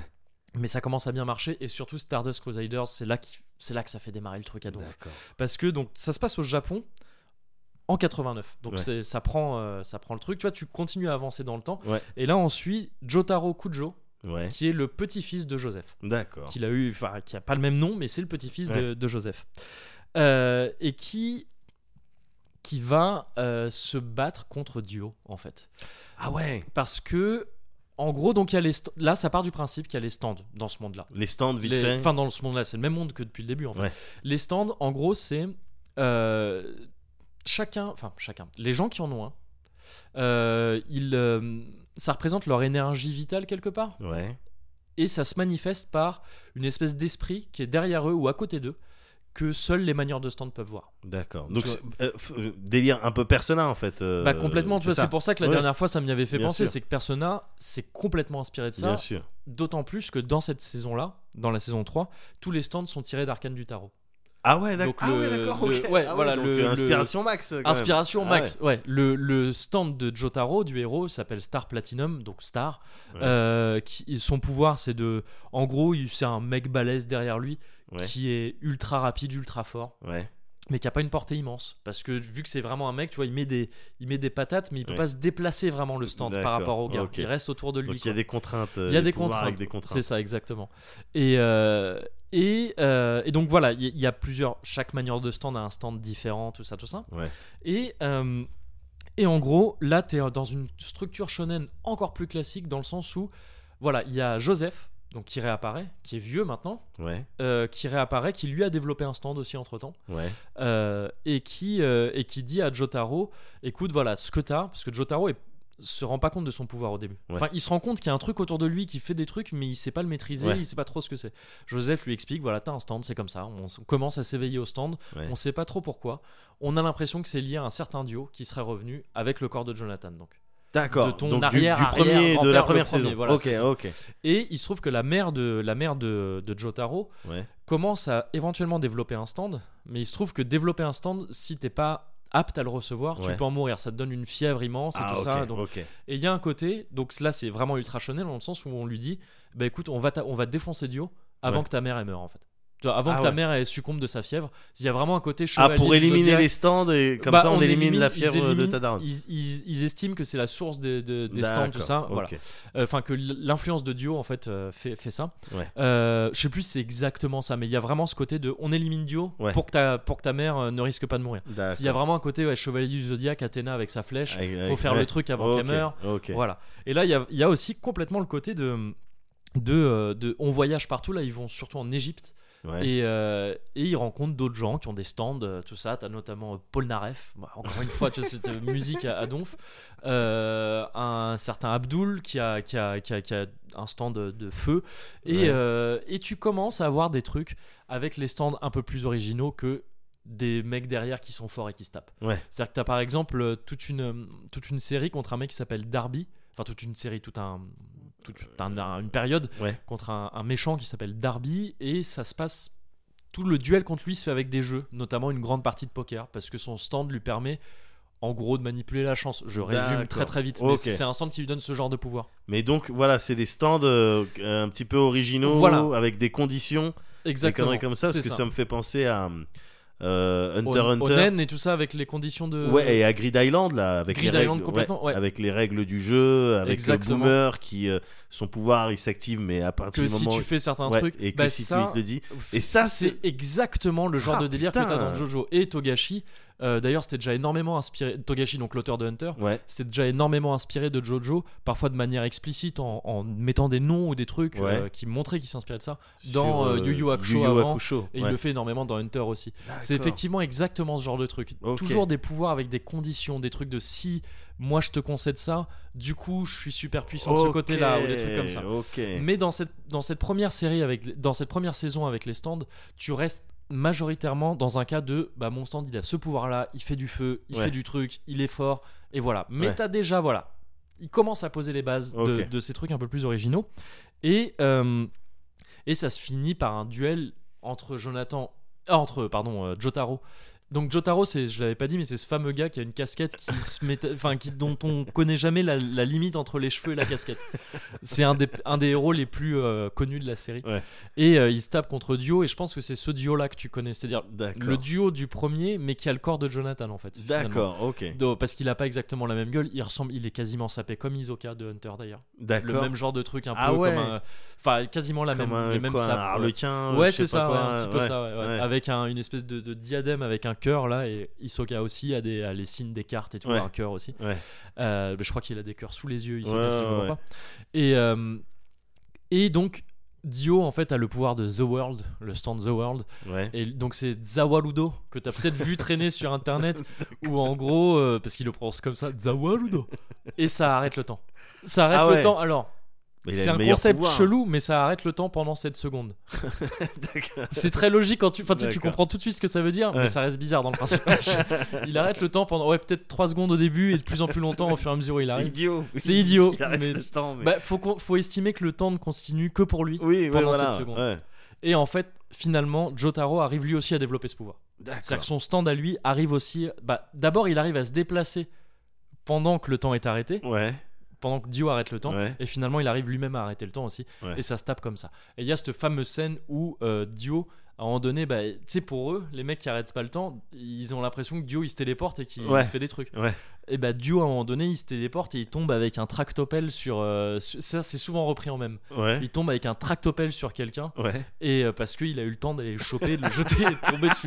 Et euh, il y a des trucs où il lance mille couteaux aussi, il arrête le temps, il le reprend et pff, tous les couteaux arrivent sur quelqu'un d'un coup. C'est une furie qui a été reprise dans un jeu de combat euh, Ah. Jojo et qui est souvent réutilisé en même après euh, Ouais. sur internet. Ok. Et, euh, et donc c'est là où t'as le donc t'as John Jotaro qui reprend les ora ora ora ora. Enfin c'est ce que dit son stand en fait quand il frappe. Ouais. Ora ora ora ora. Et euh, ce à quoi répond Dio. Euh, Muda Muda Muda Muda Muda qui veut dire Muda c'est son c'est son truc tu sais c'est inutile Mudada et donc quand il te frappe il dit Muda Muda Muda Muda Muda et ça c'est un peu culte tu vois d'un- un- Ola ola ola ola ola Muda Muda Muda Et fait un truc drôle sur Twitter avec le le Boudada. ah euh, le tiercé c'est Mudada Oui. Comment Avec Omar Sharif, Ah, bah ouais. c'était drôle. c'était très drôle. Effectivement, bah ça vient de ça, effectivement, ça vient de cette catchphrase de, de Dio qui est Moudada. Euh, donc voilà, saison ultra culte. Ouais. L'apparition des stands, tout ça, ça, ça, a fait, ça a fait démarrer le truc, Ouais. mais vraiment à grande échelle quoi. Ouais. Première adaptation en animé, etc. etc. Ok, d'accord. Depuis, les deux premières saisons ont été adaptées en animé, mais c'est venu plus tard. D'accord. Euh, ensuite, à la saison 4 qui est ma préférée, qui s'appelle euh, Diamond is Unbreakable. Ouais. Euh, qui est sorti en 92. Je vais passer un peu plus vite maintenant sur les Ouais. saisons, mais euh, parce qu'on on vient d'avoir vu, si tu veux, les trucs les plus importants. Les bases, Jojo, les. Ouais, bases, ouais, voilà. Et euh, donc Diamond is Unbreakable, c'est sorti en 92, 18 volumes, encore un petit peu plus long. Là, tu suis, ça se passe en 99 au Japon, donc c'est dans le futur au moment où c'est sorti en fait. D'accord. Vu que c'est oui. sorti en, 80, en Oui. 92. Euh, ça se passe dans la ville de, de Morio, une ville fictive hein, qui s'appelle. Morio au, au Japon. Et tu suis Josuke Higashikata, qui est. Alors c'est chelou, c'est le fils caché de Joseph. D'accord. Du coup, c'est en quelque sorte l'oncle de Jotaro. Oui. Mais il est pourtant beaucoup plus jeune que Jotaro. Oui. C'est juste que Joseph, bon, il- c'est un vieux, il est encore là dans cette série, Ouais. il commence à être très vieux, Ouais. mais euh, bon, Mais ils ça- tiennent toujours, quoi. il- ouais, et il ken Ouais. à droite à gauche. Aussi. manifestement. Voilà. Donc, euh, donc tu suis ce perso-là qui a une espèce de grosse euh, de, de banane comme ça. Ok, je vois. Tu dois voir aussi le gars avec un signe peace and love euh, sur, son, sur son costume d'é- d'étudiant, d'écolier. Il est au lycée au moment où se passe les faits. Et en gros, lui, il a un stand qui s'appelle, euh, qui s'appelle euh, comment déjà, qui s'appelle Crazy Diamond. Ouais. Euh, donc euh, encore une fois, ah oui, à partir de cette saison, tous les stands ils ont des noms de musique, D'accord. de, de- en rapport avec la musique. La Crazy Diamond, c'est Shine on You, Crazy Diamond de, de Pink Floyd. Ok. Et, et en fait, tous les stands, à partir de là, dans la saison 3, ils avaient des noms de, de- d'arcanes de tarot. Ouais. Maintenant, c'est que des noms de, en rapport plus ou moins direct avec la musique. Et lui, son pouvoir, là aussi, c'est un peu original. Il a, il a toujours en commun le fait d'être, fort, de frapper vite et tout ça. Euh, mais surtout, son pouvoir, là, c'est de soigner ou de réparer des choses. Quand il frappe quelque chose, il peut soigner quelqu'un, soigner une blessure, soigner quoi que ce soit, Ouais. même tu- on t'arrache une main, il peut te la remettre, Ok. ou, soit, ou réparer n'importe quel objet qui a été cassé. Oh, Il peut juste pas le faire sur lui. C'est diff... ah ok. Ouais. alors, donc déjà ça c'est chiant. Puis en, Ouais. en plus c'est difficile de gagner des combats. euh, Bah ouais, c'est ça. Parce que justement, c'est pour ça que c'est ma saison préférée. C'est que là, tu rentres complètement à fond dans le côté. Les stands, ils ont des pouvoirs spéciaux. Ouais. Et dont, en fait, pour tirer parti, il faut être malin. C'est rarement des trucs où, où euh, juste, bah, je suis super fort. Ouais. Sauf le méchant, Ouais. qui a un truc qui est vraiment destructeur, qui est fait pour ça, quoi. Et encore, il y a des astuces aussi avec ça, avec le truc du méchant. Et là, je vais pas trop dire euh, un peu qui est le méchant, parce qu'en fait, toute cette saison, c'est une espèce d'enquête policière D'accord. où à la fois on te présente la ville de Morio petit à petit. C'est super cool. À chaque chapitre, à chaque en fait arc narratif, euh, ça finit par te présenter un, un monument de la ville. Et parfois, c'est les conséquences de la baston ou de ce que tu as vu qui donnent un monument. Un nouveau monument, tu vois, ou un nouveau centre d'intérêt à la ville. Et en même temps, voilà, tu as une enquête parce que euh, il y a Joseph et Jotaro Ouais. qui viennent, euh, qui viennent dans la ville de Morio pour prévenir Josuke que dans sa ville, il y a un manieur de stand qui est un tueur en série, qui manifestement fout la merde et tue plein de gens. Et notamment, il y a une histoire de flèche et d'arc qui était déjà apparue dans la saison 3 qui, quand on te perce avec cette flèche, tu peux développer un stand. Mais encore une fois, si t'es pas si assez pas fort euh, euh, ouais. mentalement, si t'as pas tu- les tu épaules, claques. euh, tu Ouais, claques. c'est ça. Et donc voilà, il y a plein de, de manières de stand qui apparaissent dans cette ville, ça fout la merde. Et, euh, et en gros, euh, voilà, c'est les aventures de, de Josuke dans, dans, ce, dans cet environnement-là. Ouais. Mais c'est vraiment cette saison où tu commences à avoir des trucs où parfois chaque stand n'amène pas forcément un combat. T'as des, t'as- t'as- t'as des stands, genre, c'est peut-être mon chapitre préféré de tout confondu. Ils arrivent dans un restaurant italien parce Ouais. qu'ils ont entendu le héros et ses potes, tu vois, parce qu'ils ont entendu que c'était cool Ouais. ils y vont et là ils se rendent vite compte qu'il y a un truc chelou. Ils commandent, tout ça, tu vois, il y a le chef qui a l'air cool mais d'être un peu trop gentil. Ouais. Et ils, ils- ils commandent et ils se rendent compte que putain, ils voient dans les pattes des petites créatures et tout. Ouais. Et ils se disent, c'est des stands en fait. Ils se rendent compte que c'est un stand. Ouais. Et ils se disent, merde, putain, on se fait attaquer par un manieur de stand et tout ça. T'as Ouais. une, une tension, mais, mais il arrive à te mettre de la tension dans une Ouais. dégustation de pâtes, tu vois. C'est vraiment bien foutu en utilisant des trucs, mais ultra exagérés, tu Ouais. vois, des, des lignes de tension, des, des onomatopées de ouf et tout.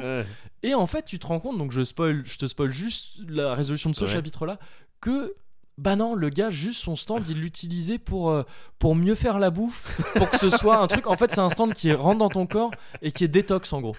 Enfin, tu vois, qui, qui, qui, qui élimine les toxines et tout et qui après disparaît. Et, et le mec, t'as fait, ça, ça se passe sur peut-être 3-4 chapitres, tu vois, où on te met une putain de tension et ça se résout comme ça. D'accord. T'as un autre stand où c'est euh, un gamin qui est un peu, un peu teubé, mais qui, dont le stand arrive à.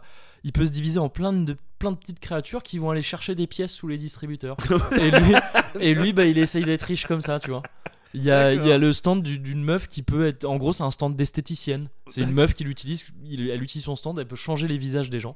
Euh, et donc, elle l'utilise pour avoir un cabinet d'esthéticienne. D'accord. Et tu vois, c'est des trucs comme ça, voilà. c'est On est à fond dans le côté voilà bizarre, Ouais. étrange Ouais. et, et toujours cérébral. Jamais, enfin, rarement du combat d'un coup comme ça de on se tape et on voit qui c'est qui est le plus fort. Et c'est pour ça que c'est ma saison préférée. Et aussi parce qu'il y a dans cette saison l'apparition du, euh, du personnage qui s'appelle Rohan, Rohan Kishibe, Ouais. et qui est mais un personnage tellement stylé. C'est un mangaka. Je crois que c'est le personnage préféré de l'auteur. Ouais. De... C'est un mangaka dont le stand lui permet de lire les gens comme des mangas. Enfin, comme des bouquins ou des mangas. C'est-à-dire que graphiquement, cette saison aussi commence à, à à montrer tout le talent graphique de l'auteur. Il a des idées et des créations, il les traduit euh, graphiquement de manière ultra inventive. Là, donc, ce mec, tu vois vraiment des images où les gens, leur visage, c'est un livre.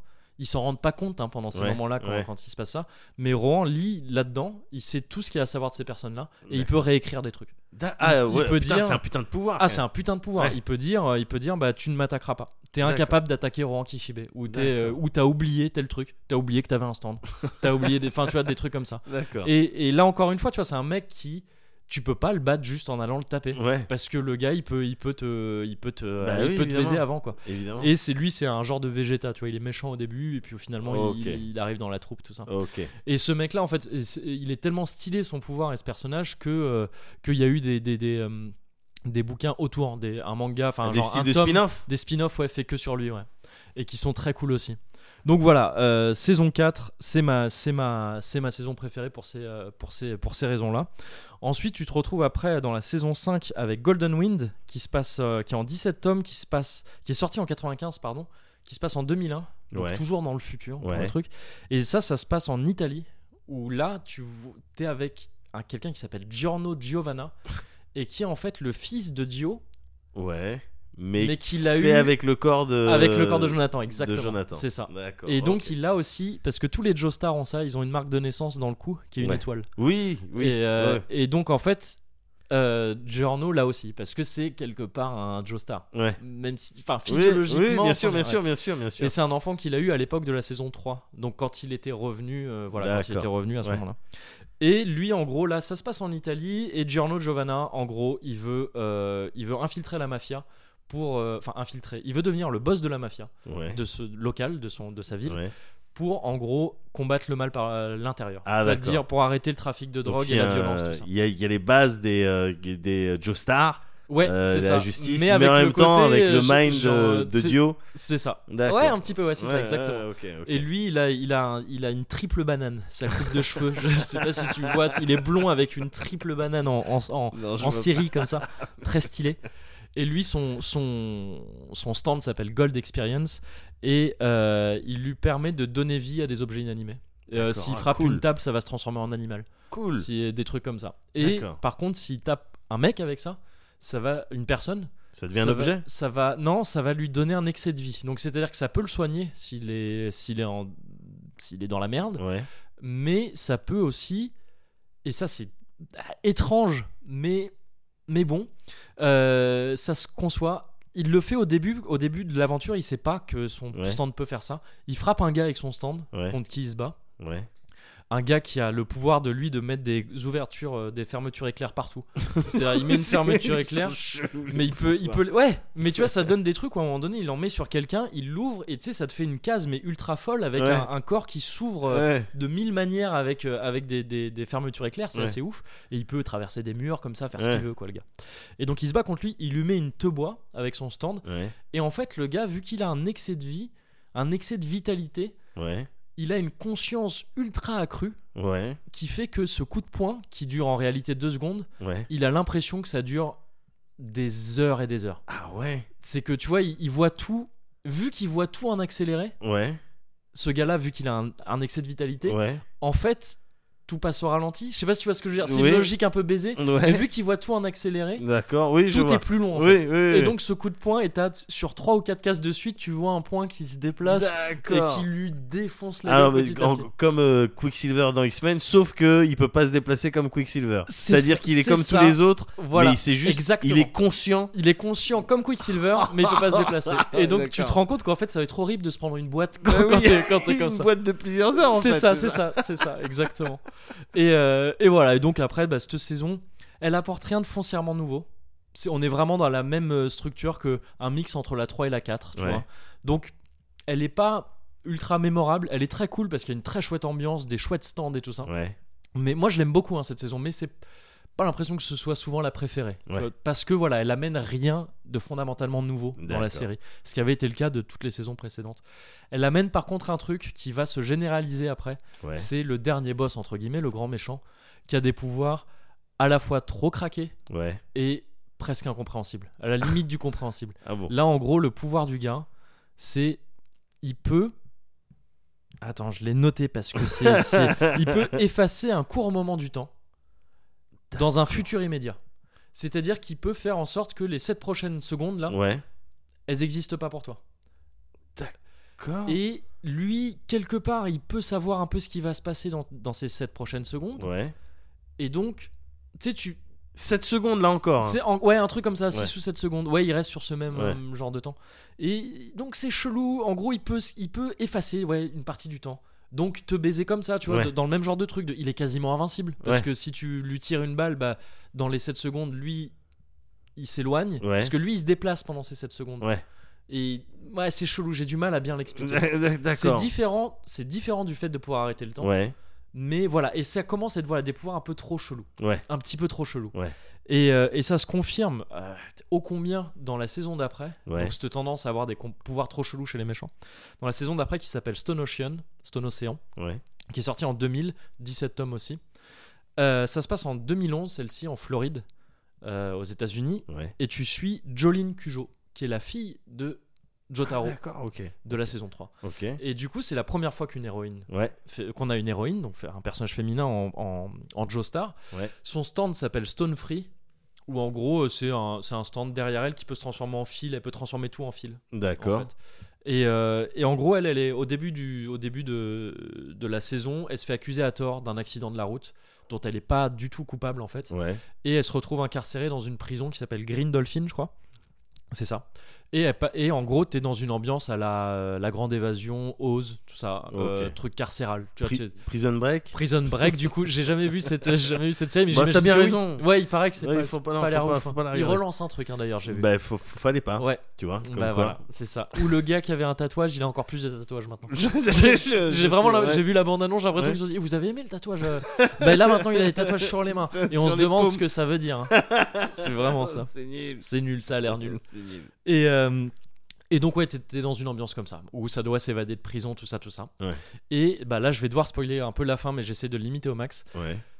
En gros, la fin, ça, ça a été un petit. Ça a été décrit, enfin, je veux dire, ça a été apprécié par les uns, mais vraiment pas apprécié par d'autres. Ouais.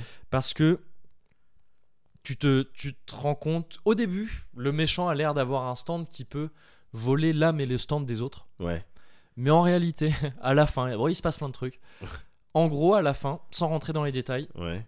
tout est remis à zéro. Tout, Tout- tout, Jojo depuis le début. Ah en ouais. fait, tout le monde est remis à zéro. le, Le, monde, entier. est remis à zéro. C'est pas forcément qu'il est remis à zéro, mais c'est comme si des dés avaient été rejetés. C'est-à-dire que tu te retrouves au même moment, en 2011 toujours, Ouais. mais bah, Jolene Cujo, elle existe, mais c'est pas du tout la même. Elle a pas de stand, elle a, elle, D'accord. est- elle, elle connaît pas les Ouais, gens, elle est pas. Tu vois, ça a tout, craqué ça a tout reseté en fait. Ouais. C'est pas uniquement son pouvoir à lui, enfin c'est plus compliqué que ça, mais Ouais. je veux pas te donner les détails. Mais en gros, voilà, ça donne ça. En gros, ça efface tout ce que t'as vu jusqu'ici de Jojo. D'accord. Donc c'est ultra couillu quelque part, mais c'est ultra risqué aussi. Ouais. Et voilà, ça a pas été forcément ultra apprécié par tout le monde. C'est un peu chelou. Mais, mais je, quand même, je, trouve que c'est dur de pas saluer le, la prise de risque tu vois, Ouais, du truc, ouais. de, de faire ça. Ouais. Mais voilà, on est quand même dans un pouvoir, ouais, un peu trop craqué, un peu trop chelou. Et euh, ben, on enchaîne du coup avec Steel Ball Run, la septième saison, Ouais. qui est sortie en 2004, en 24 volumes, c'est la plus longue. Ouais. Et, euh, et là, pour le coup, le, le- la série qui était publiée jusqu'- pré-publiée jusqu'ici dans un magazine shonen passe dans Ultra Jump, qui est un magazine seinen. Donc le mec peut se faire un peu plus plaisir en termes de violence, De- Enfin, de ouais, trucs comme ça, tu vois, Ouais, de- de plus pour, le, pour les plus grands, les adultes. C'est ça, exactement. D'accord. Et Steel Ball Run, et bah ça se repasse, on retourne au 19e siècle, un peu des conséquences de, euh, Du changement du de monde, changement du reset de Ouais, monde. voilà, c'est ça. Ouais.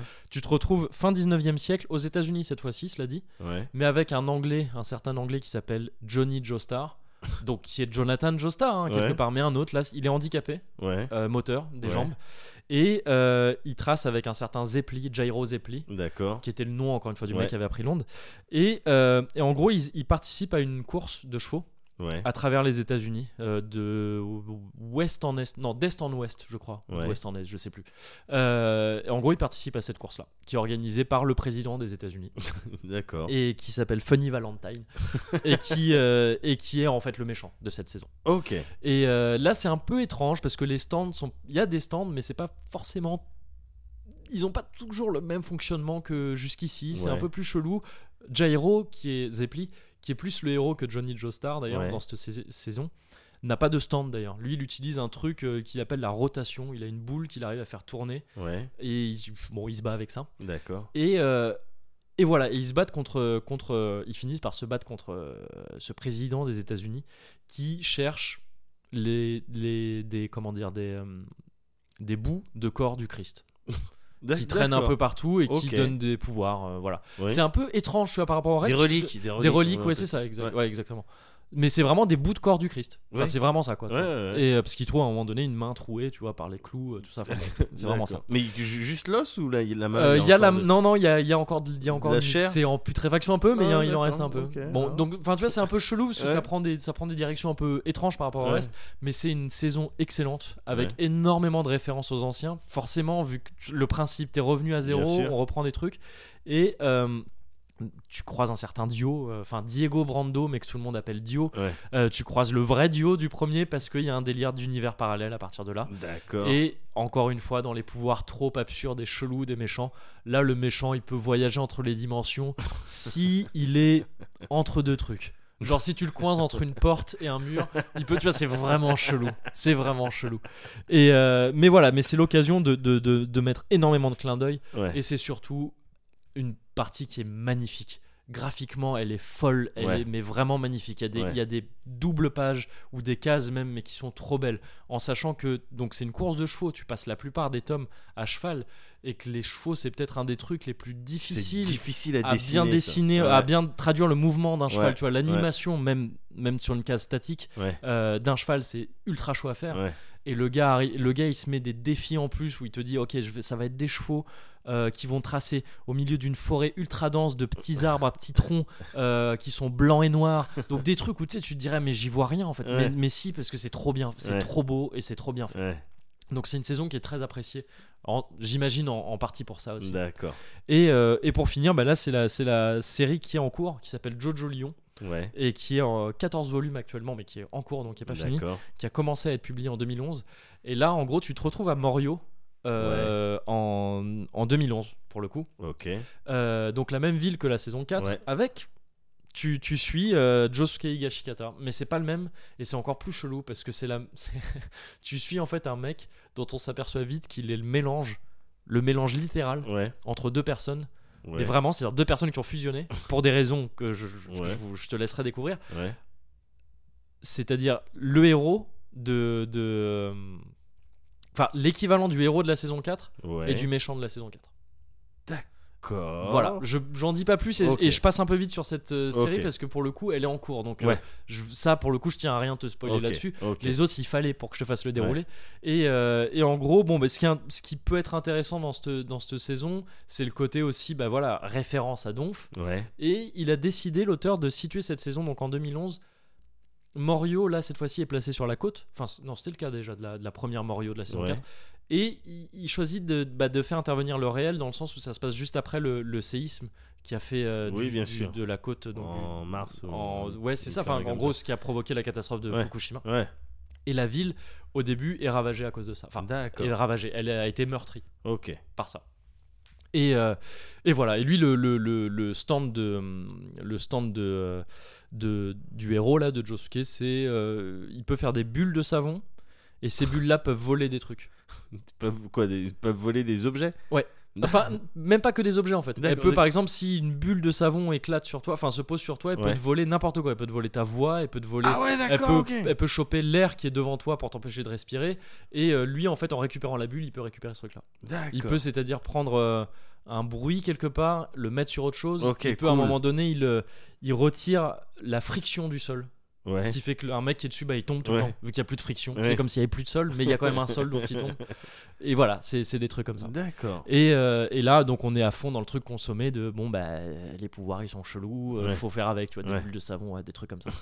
et, et voilà, bon, bah, ça c'est Jojo. Euh, et, et maintenant, faut se rendre compte, faut bien saisir à quel point euh, ça, a, ça a influencé tout le monde, quoi. J'ai l'impression. ouais, Tu vois, je, suis passé un peu vite sur chaque truc, même si je suis resté un certain temps, mais, mais euh, mais là-dedans, on peut reconnaître du Shaman King, on peut reconnaître du, Hunter, comme tu l'as dit, beaucoup.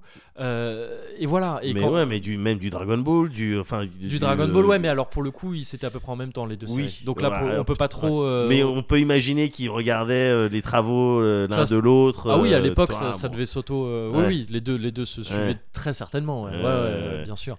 Et, euh, et- et voilà, notamment. ah, pa- par contre, il faut pas non plus négliger les influences euh, dont l'auteur s'est nourri pour Jojo. Ouais, C'est-à-dire que le début de Jojo fait énormément penser à Ken le survivant. d'accord. Euh, Il y, a, il y a des références directes à ça, quoi. Voilà. Et euh, mais faut, c'est ça. Le truc, c'est que Jojo, ça devient un truc qui s'inspire de plein de choses, notamment de la mode, des, des, des trucs comme ça, le- Ouais. les couvertures, les fameuses poses des, Ouais. des- des personnages qui sont, qui sont souvent insensés. Sont, on s'est aperçu qu'elles étaient tirées de pas mal de couvertures de magazines, genre. Vogue et tout ça, tu vois, Ok. des poses reprises Ouais. vraiment. Mais maintenant, Jojo finit par influencer aussi certains trucs de mode parfois. Ouais. Au Japon, en tous les cas, C'était c'est un peu le cas d'un mec comme Nomura, tu vois, qui, ouais. s'inspirait énormément donc de character designer des FF, Kingdom Hearts, Bien tout sûr. ça. Hearts. Kingdom sais- Hearts. Kingdom Hearts, putain, je- ça me vient Mais jamais non, naturellement. mais- oui. Pourtant, je vois juste le mot Hearts, j'ai aucun problème.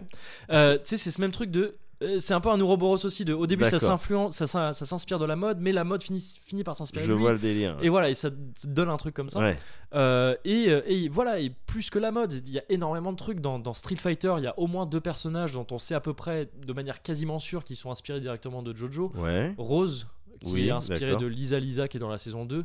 Et Guile, qui ressemble beaucoup à un Ah certain ouais. Stronheim de la saison 2 aussi, euh, qui, est un, qui est un officier nazi dans, dans, la, dans, Ah. dans cette saison-là. Donc euh, oui, il y a des limites au- à l'influence.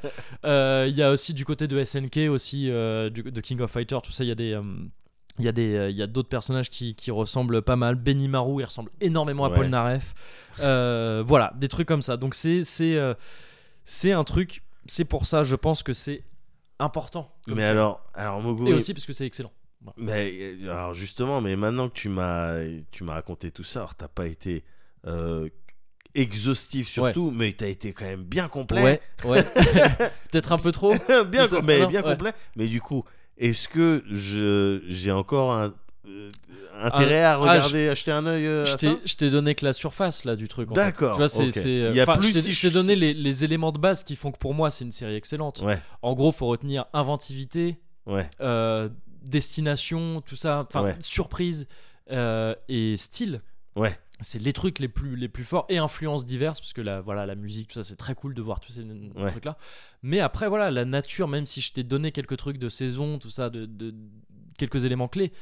La force de ces trucs, c'est quand tu suis les combats eux-mêmes, Ouais. quoi. les, enfin les combats ou Son les affrontements. Il y a des patates, il y a des- la, la bagarre, elle Il y a est bien. à la fois de la grosse rendue. bagarre Ouais. et justement ces batailles euh, de wits.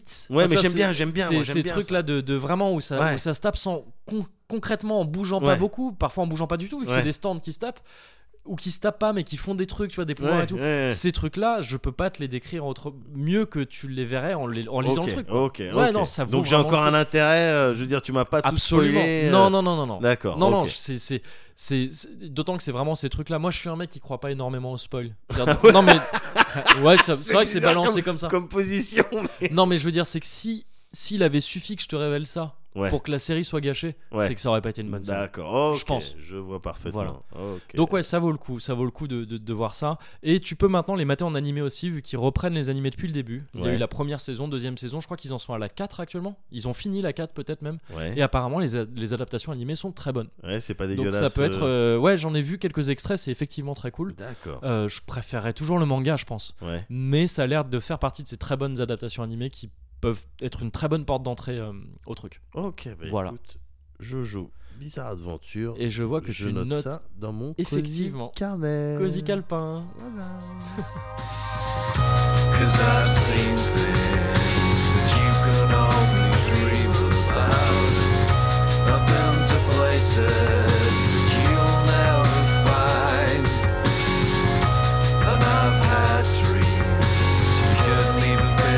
about. All the places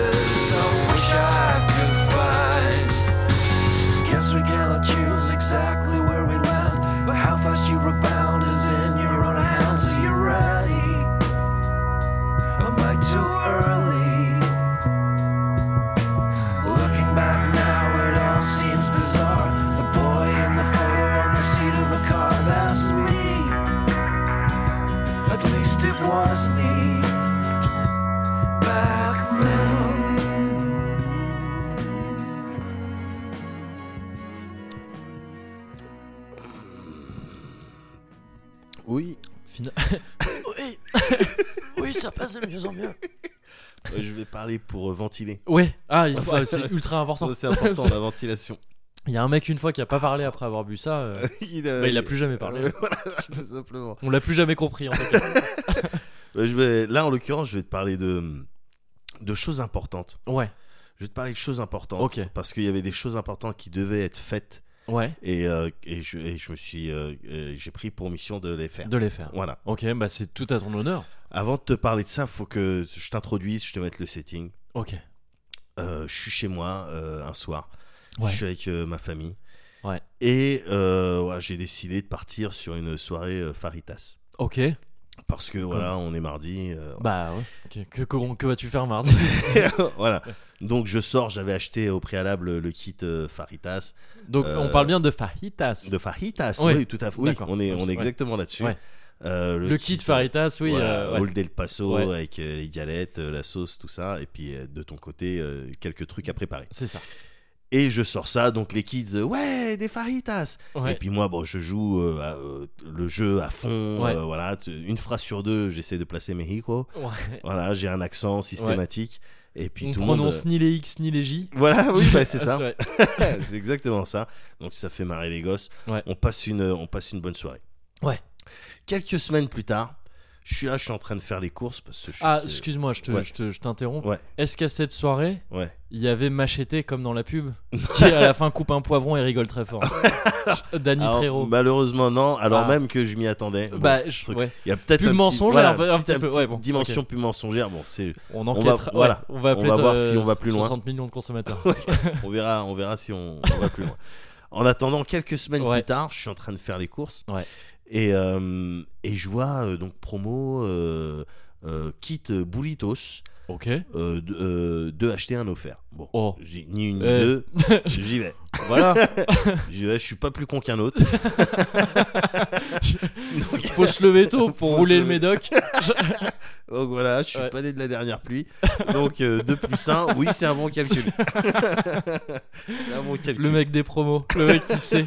Eh, Eh bah ouais, en plus j'avais la carte Carrefour, donc Bon, euh, ça eh, ouais, alors, j'ai euh, bah, bénéficié d'un certain nombre de réductions. enfin bon.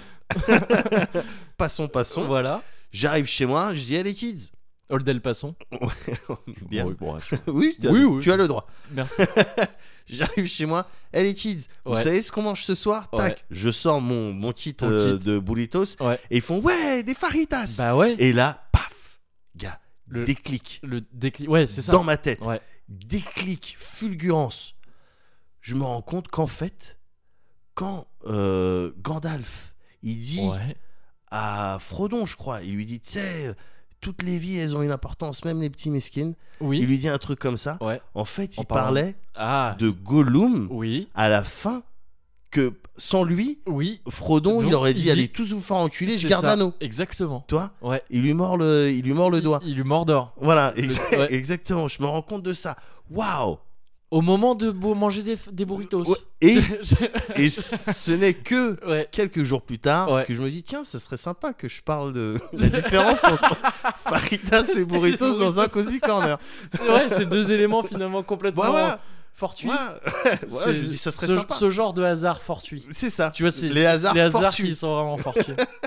Je me dis, tiens, ça serait sympa parce qu'effectivement, Mais euh, ouais. si, si mes kids euh, qui ont 4 ans plus Oui. et qui sont tout de même très avancés, Oui. euh, Bah, ils font du vélo sans les petits trous. Exact- Donc, euh, exactement. et c'est vraiment un Et truc euh, et un impressionnant truc de pour le ouf. coup. Ouais. Bah, si ils, ils font, ils confondent des, des faritas et des burritos, et ils doivent, c'est qu'ils doivent pas être les seuls. C'est- bah, bah, moi-même, je pense. Mais- et c'est ce que je me suis dit, gars. Je suis pas sûr, je suis pas certain. Je me suis dit, Moguri, il sait pas. Donc, Ouais. bah écoute, je vais lui parler de tout ça. Oh, mais je veux bien, Médoc. Eh gars, bouffe mexicaine, Tex-Mex, ça va être mexicaine et Tex-Mex parce que C'est-à-dire, ouais, il oui, y, il y a une américa- y a eu une américanisation sur Ah, un certain vrai. nombre de spécialités.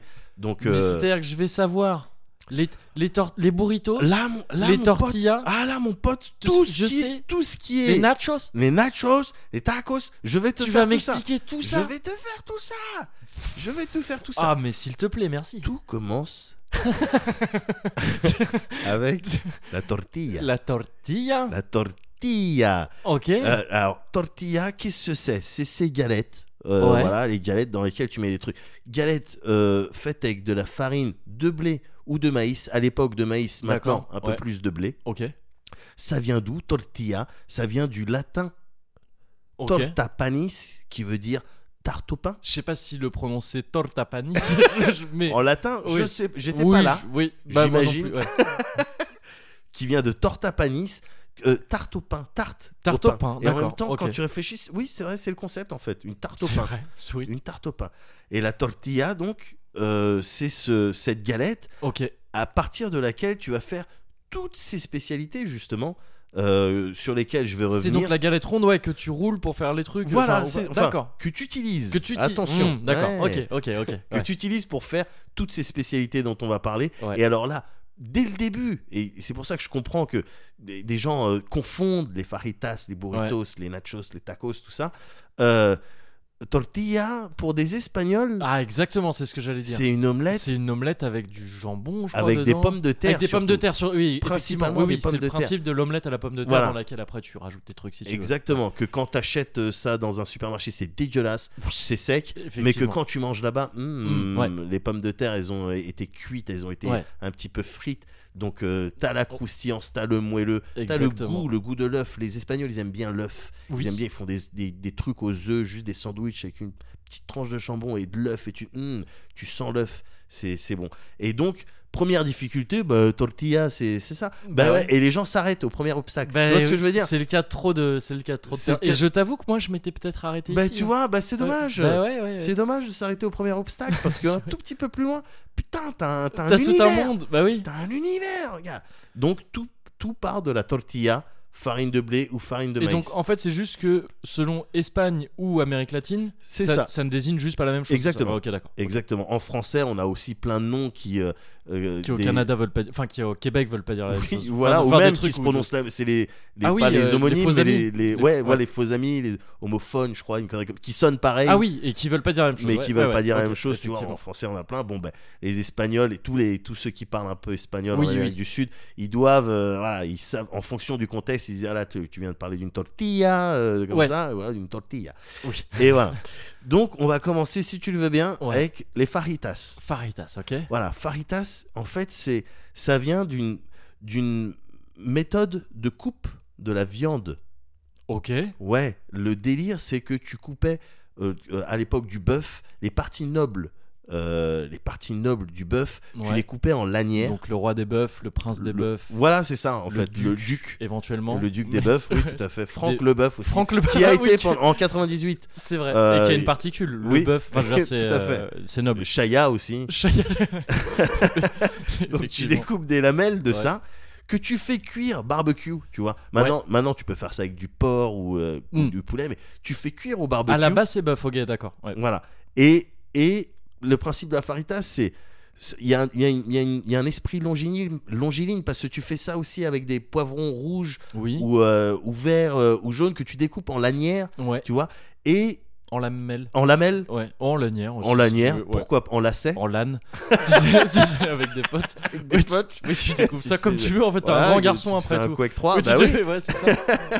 et tu mets ça toi-même parce qu'il y a une dimension faritas tu te prends tu, tu prends les ingrédients et tu les mets toi-même Ah. dans ta galette oui tu vas voir que ça d'accord, d'accord. Ouais. Tu, théoriquement, tu peux pas, tu peux pas dire, je vais acheter une faritas. Enfin, c'est si un tu, peu triché si tu veux part. donner de l'argent pour une faritas on va te ramener ta tortilla et on va te ramener tes ingrédients Et on va te faire voilà do it yourself Ok, euh, à ta convenance ok, à ta Il y a un côté donc do it yourself dans la faritas. Voilà. Donc euh, la faritas, voilà, c'est le côté do it yourself, le côté euh, longiligne euh, Ouais. des ingrédients que tu mets à l'intérieur. Ouais. Et le côté pièce de, de, de, de viande, de, de bœuf en l'occurrence, euh, noble. Oui, noble. Euh. Voilà. Même si aujourd'hui tu fais ça avec, euh, Avec ce d'autres que choses. tu- D'ailleurs, j'ai plus poulet en tête pour. oui, le- voilà, le parce qu'aujourd'hui c'est le, c'est en fait c'est le poulet qui est le plus populaire dans les faritas et même dans à peu près tout- toutes ces spécialités, le poulet Ouais. il revient, il revient souvent. Euh, euh, viande préférée des Français. euh, le Bah, tu vois, il Ouais. n'y a pas de secret. Bah voilà. Derrière le couscous. c'est la, viande, de couscous. préférée. Derrière la viande de couscous. vrai. Donc euh, voilà, les fajitas, c'est ça le délire. Évidemment, dedans, euh, tu t'empêches pas de te mettre de la crème fraîche un petit peu assaisonnée, de te mettre euh, du guacamole. Tiens, pourquoi pas si tu as Eh, envie de. même de- du guacamole. Même du si guacamole, si carrément peu- t'es là-bas. Voilà. Euh, voilà, et Sauce puis. salsa. voilà, salsa verde, Ouais. salsa picante. tu te mets tout Salsa ça. muy picante Oui. si vraiment t'es un Ben, conquérant. c'est c'est juste au-dessus. Ouais. Et tu te fais plaisir. Comme ça, ça c'est les faritas. Ok, ok, ok. Ok. On va passer aux burritos. Los burritos. Los ouais. burritos. Alors c'est quoi? C'est quoi le délire? Parce que ça se fait avec aussi une tortilla. Ouais. C'est- la même. Simplement, burritos, qu'est-ce que ça veut dire en, en espagnol? Ça veut dire petit âne. Ok, d'accord. petit ouais. âne. Ok. Tu vois, parce que ça vient de, de, de Ah oui, euh, ouais. Burro, c'est un âne. C'est un âne, Et ouais. donc un burrito, c'est un, petit C'est un âne, petit ouais. âne. Pourquoi Ok. Parce qu'il y a une notion de pactage. Il y a une notion de. T'as emballé quelque chose pour le mettre. Si bien qu'en fait, les burritos, ce qui les différencie principalement des faritas, Ouais. c'est que t'as ta galette. Dedans, euh, pareil, on va te mettre euh, euh, de la genre de viande, truc, ouais, voilà, peut-être même du fromage, du riz, des haricots écrasés. Ouais. Mais on va te refermer le truc. Ça va te faire une brique, en fait. Ok, ouais, et, ouais, ouais. Et, et pourquoi ce, pourquoi ce délire? Ben, Pour une, un souci de. Pas que tu saches ce qu'il y a dedans. Comme les nems. non, non, c'est juste pour, parce que c'est plus facile à transporter. et c'est Ah, pour ça que ça a eu beaucoup de succès ouais. euh, dans les fast-food et compagnie. Et, tout ce qui est oui, street food, tout ça, c'est voilà, ça, ouais, que tu les en l'occurrence, voilà, ça c'est du coup ça, le burrito, on, euh, été, c'est un produit plus euh, américain Hmm. que Ah oui, ok. que, Que sud-américain. Ouais, d'accord, ok, ok. Voilà. Donc euh, c'est ça le, le burritos. Et mais donc là, quand tu dis, parce que moi naïvement, je me disais burrito, Ouais. c'est avec du riz dedans, et tu peux pas mettre du riz dans une euh, dans une euh, farita. Ben, mais en fait, pas forcément. Le truc, c'est que dans toutes ces spécialités, tu as vraiment des ingrédients, mais qui sont communs. Ouais. Et donc, comme, comme je te disais, le riz, les haricots. C'est vrai que dans les faritas, tu vas pas mettre de, tu vas pas mettre de riz, mais tout le reste, tous les légumes, les oignons, Mm. euh, les poivrons, le guacamole, Ouais. euh, Oui, tout ça, euh, c'est voilà, commun, en fait. les, même les types de viande. Ouais. À l'époque, euh, chaque euh, euh, chaque truc euh, au début de- du XXe siècle euh, ou dans les années 40 où certaines spécialités ont été inventées, il y avait voilà avec cette spécialité tu manges cette viande. Aujourd'hui, c'est plus du tout le cas. Tu Ouais, fais ce que tu veux parce que évidemment, quand tu vas commander ton truc, euh, bah, si t'as envie de mettre de la sauce algérienne, euh, Oui. tu peux. Quoi. Si tu veux une sauce latane, tu vois tu mets ta sauce latane. Voilà, tu peux. Ouais. Tu peux, donc euh, c'est Ouais. c'est- c'est ça le principe. Mais, euh, mais effectivement, peut-être le riz, à l'époque où ça a été inventé, bon voilà, le riz c'était pour les Hmm. burritos. Mais peut-être qu'effectivement, en même temps, c'est plus pratique à mettre dans un burrito que dans une farita qui est moins bien repliée, Qui est ouverte, qui toi-même, évidemment. qui est ouverte et où tu peux en Évidemment. partout. ouais. Donc ça, Évidemment. ça tient debout. c'est vrai. Ok, Évidemment. ok. Mais voilà, avant tout, c'est on appelle ça burritos parce que ce délire de petit âne, De pactage. de euh, pactage.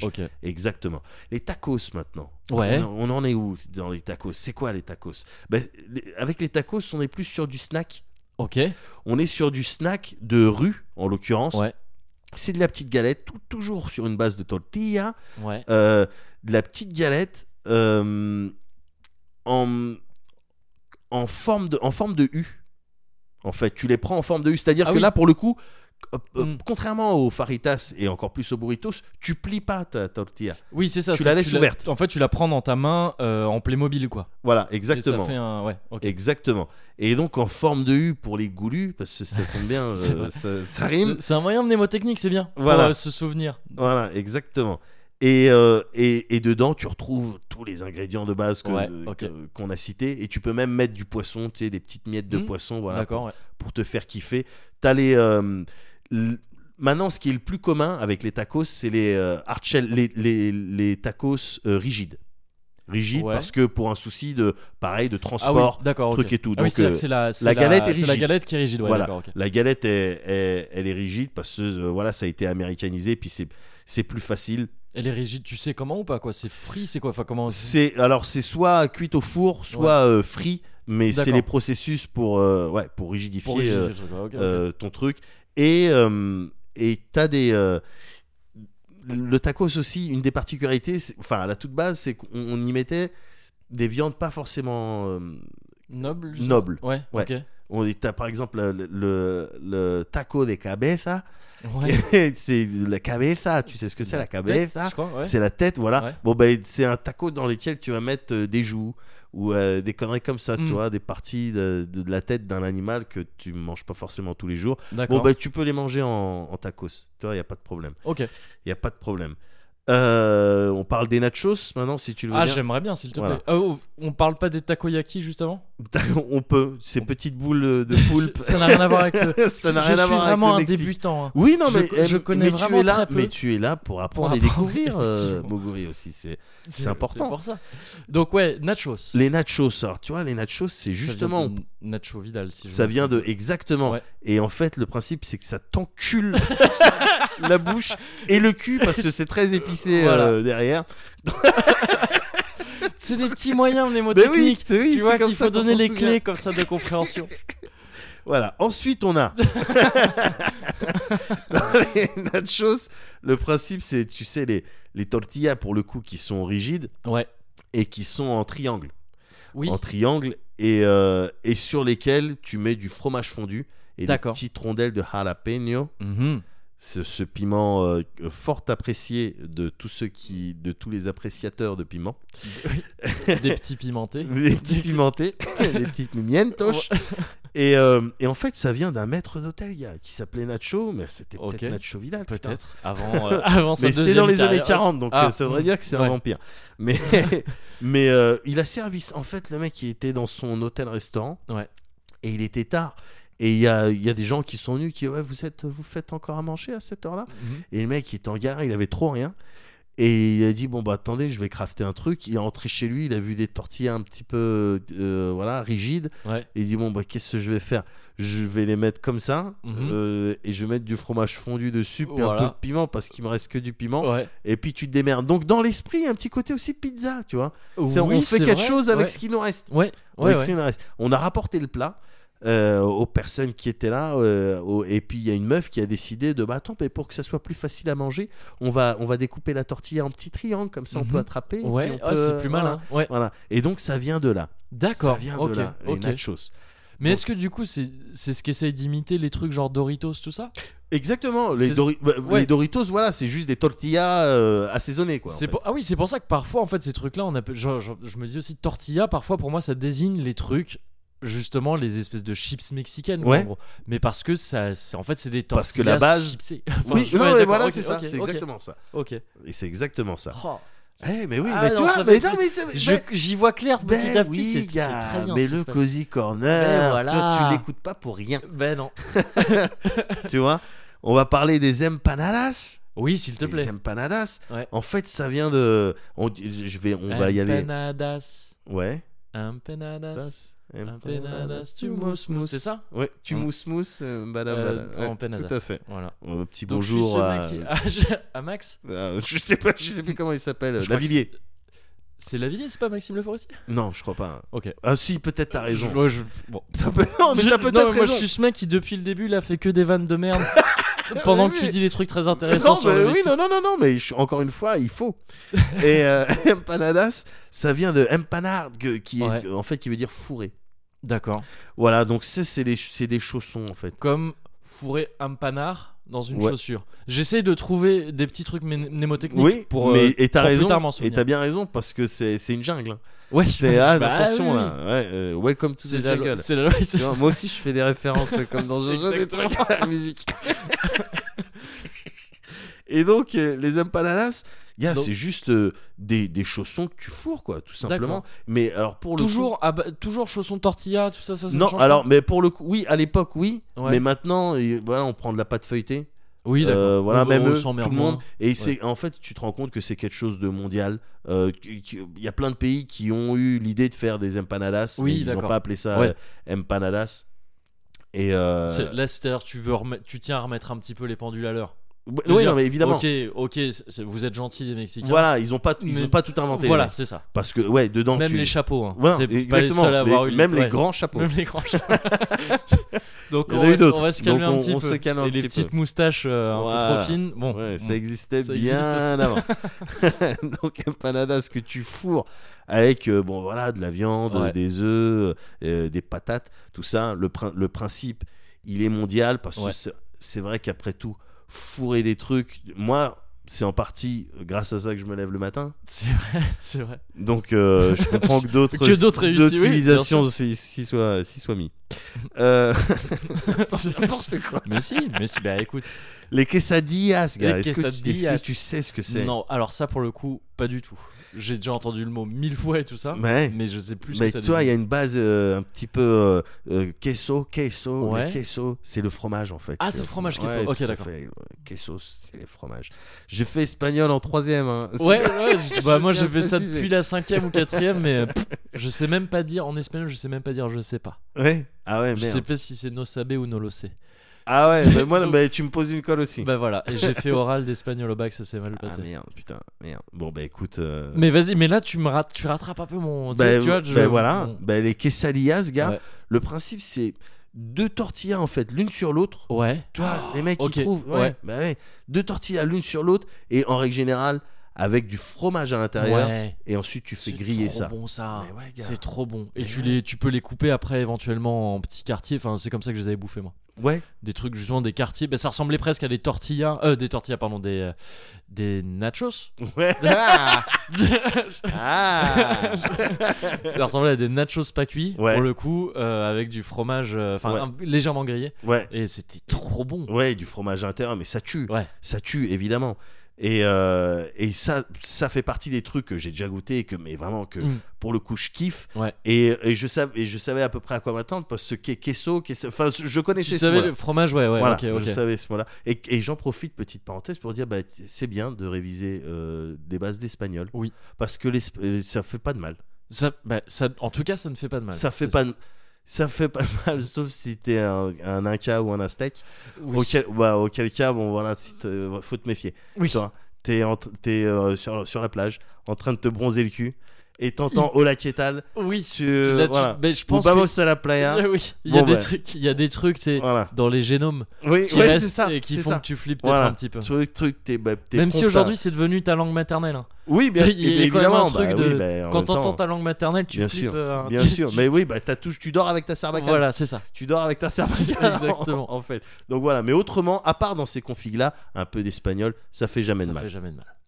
Euh, les enchiladas, gars. Enchiladas, oui. Enchiladas, putain, qu'est-ce que c'est que ces conneries? Eh ben, c'est simple. Je vais te dire qu'est-ce que c'est. Ouais. C'est des tortillas roulées. Ouais. Toi, tu, tu les fourres dedans. Tu t'en- au bout d'un moment, putain, tu les fourres. Tu- quoi. ouais. Tu les fourres et des euh, tortillas roulées, tu fourres, tu mets du piment, tu mets des, des- ce que tu veux, du riz, des conneries comme ça. Et par-dessus, en fait, tu mets de la sauce. Tu mets de la sauce, gars. Sur la tortilla roulée. Sur du la coup. tortilla roulée et à côté, ça, à côté de ça, tu peux te mettre euh, du riz, tu peux te mettre euh, des conneries. Mais le principe, c'est de mettre de la sauce idéalement piquante parce que Ouais. enchilar Ouais. en, en, en- en espagnol, ça- en fait, ça veut dire.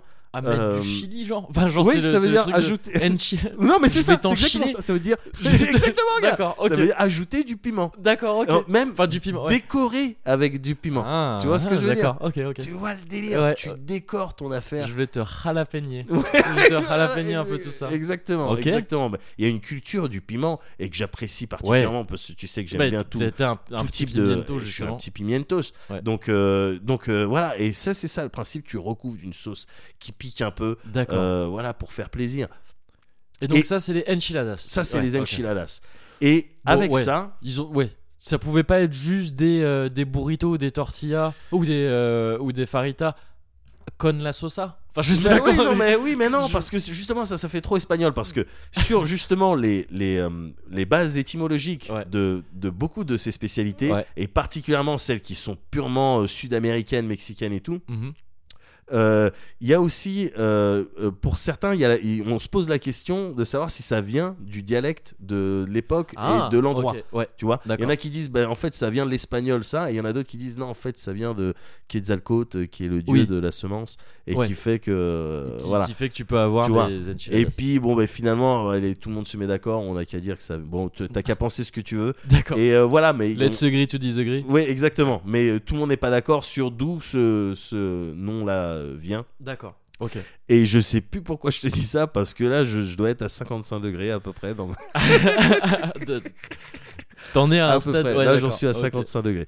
Donc euh, voilà, mais bon, c'est pour dire que voilà, euh, la bouffe mexicaine, euh, là, je, mais j'ai pas du tout été euh, exhaustif. Exhaustif, ouais. Voilà, mais j'ai essayé d'être complet Ah, comme, mais. comme un grec Bah, ouais, euh, sur un certain nombre de choses. Oui. Euh, avec sauce Zlatan, donc. avec sauce Zlatan. c'est- c'est- Et du coup, j'espère, Moguri, que maintenant, putain, tu t'y retrouves, quoi. Bah, l'im- je- en tout cas, je m'y retrouve beaucoup mieux. Ouais. C'est sûr. Ouais.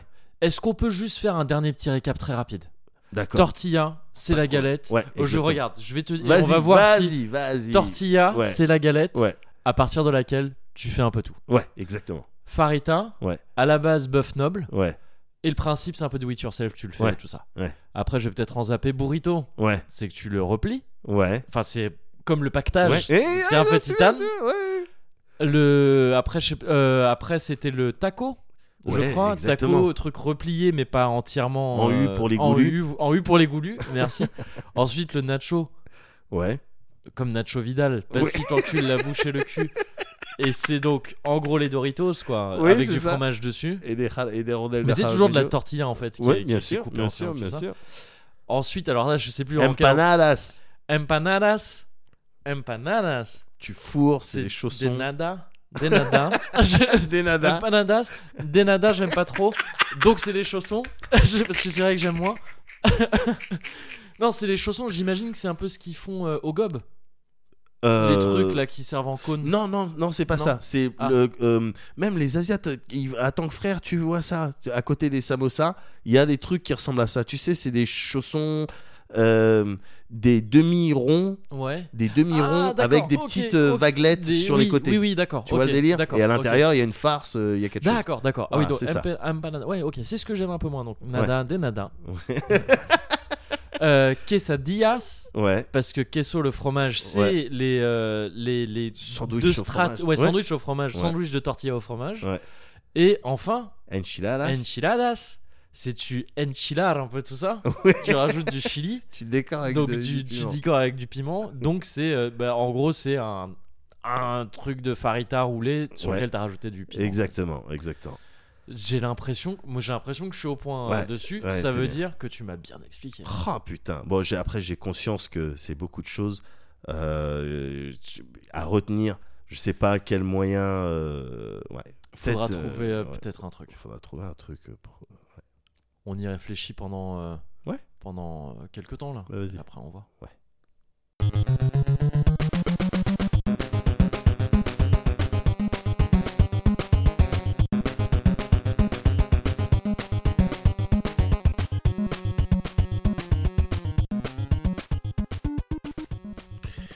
Tu commences Euh, euh, ok. Euh, Leonardo. Donatello, Mhm. Michelangelo. Raphaël, De Floride. bah non, c'est pas, Bah, c'est pas une tortue ninja. Tortue de Floride. Il y a les Tor- tortues de Floride. Ouais, mais oui, mais le jeu c'est les tortues ninja. Ouais, mais t'es marrant, il y en a pas d'autres des tortues ninja, il y en a 4. Je suis Bah. obligé de perdre si j'ai commencé. Bah, Oui, c'est un peu fumeux ton truc quand même. bah, t'as perdu en attendant. Je, commence, je commence à me poser des questions Ouais. sur tes intentions dans ce jeu. Bon, En attendant, t'as perdu. de Galapagos? Non. Non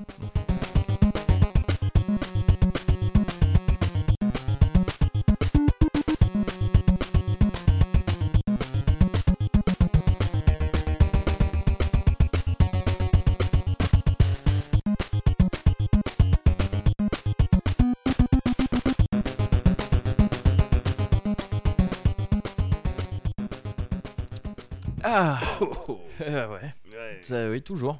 Ouais. Toujours, toujours. Et l'air de rien, Ouais.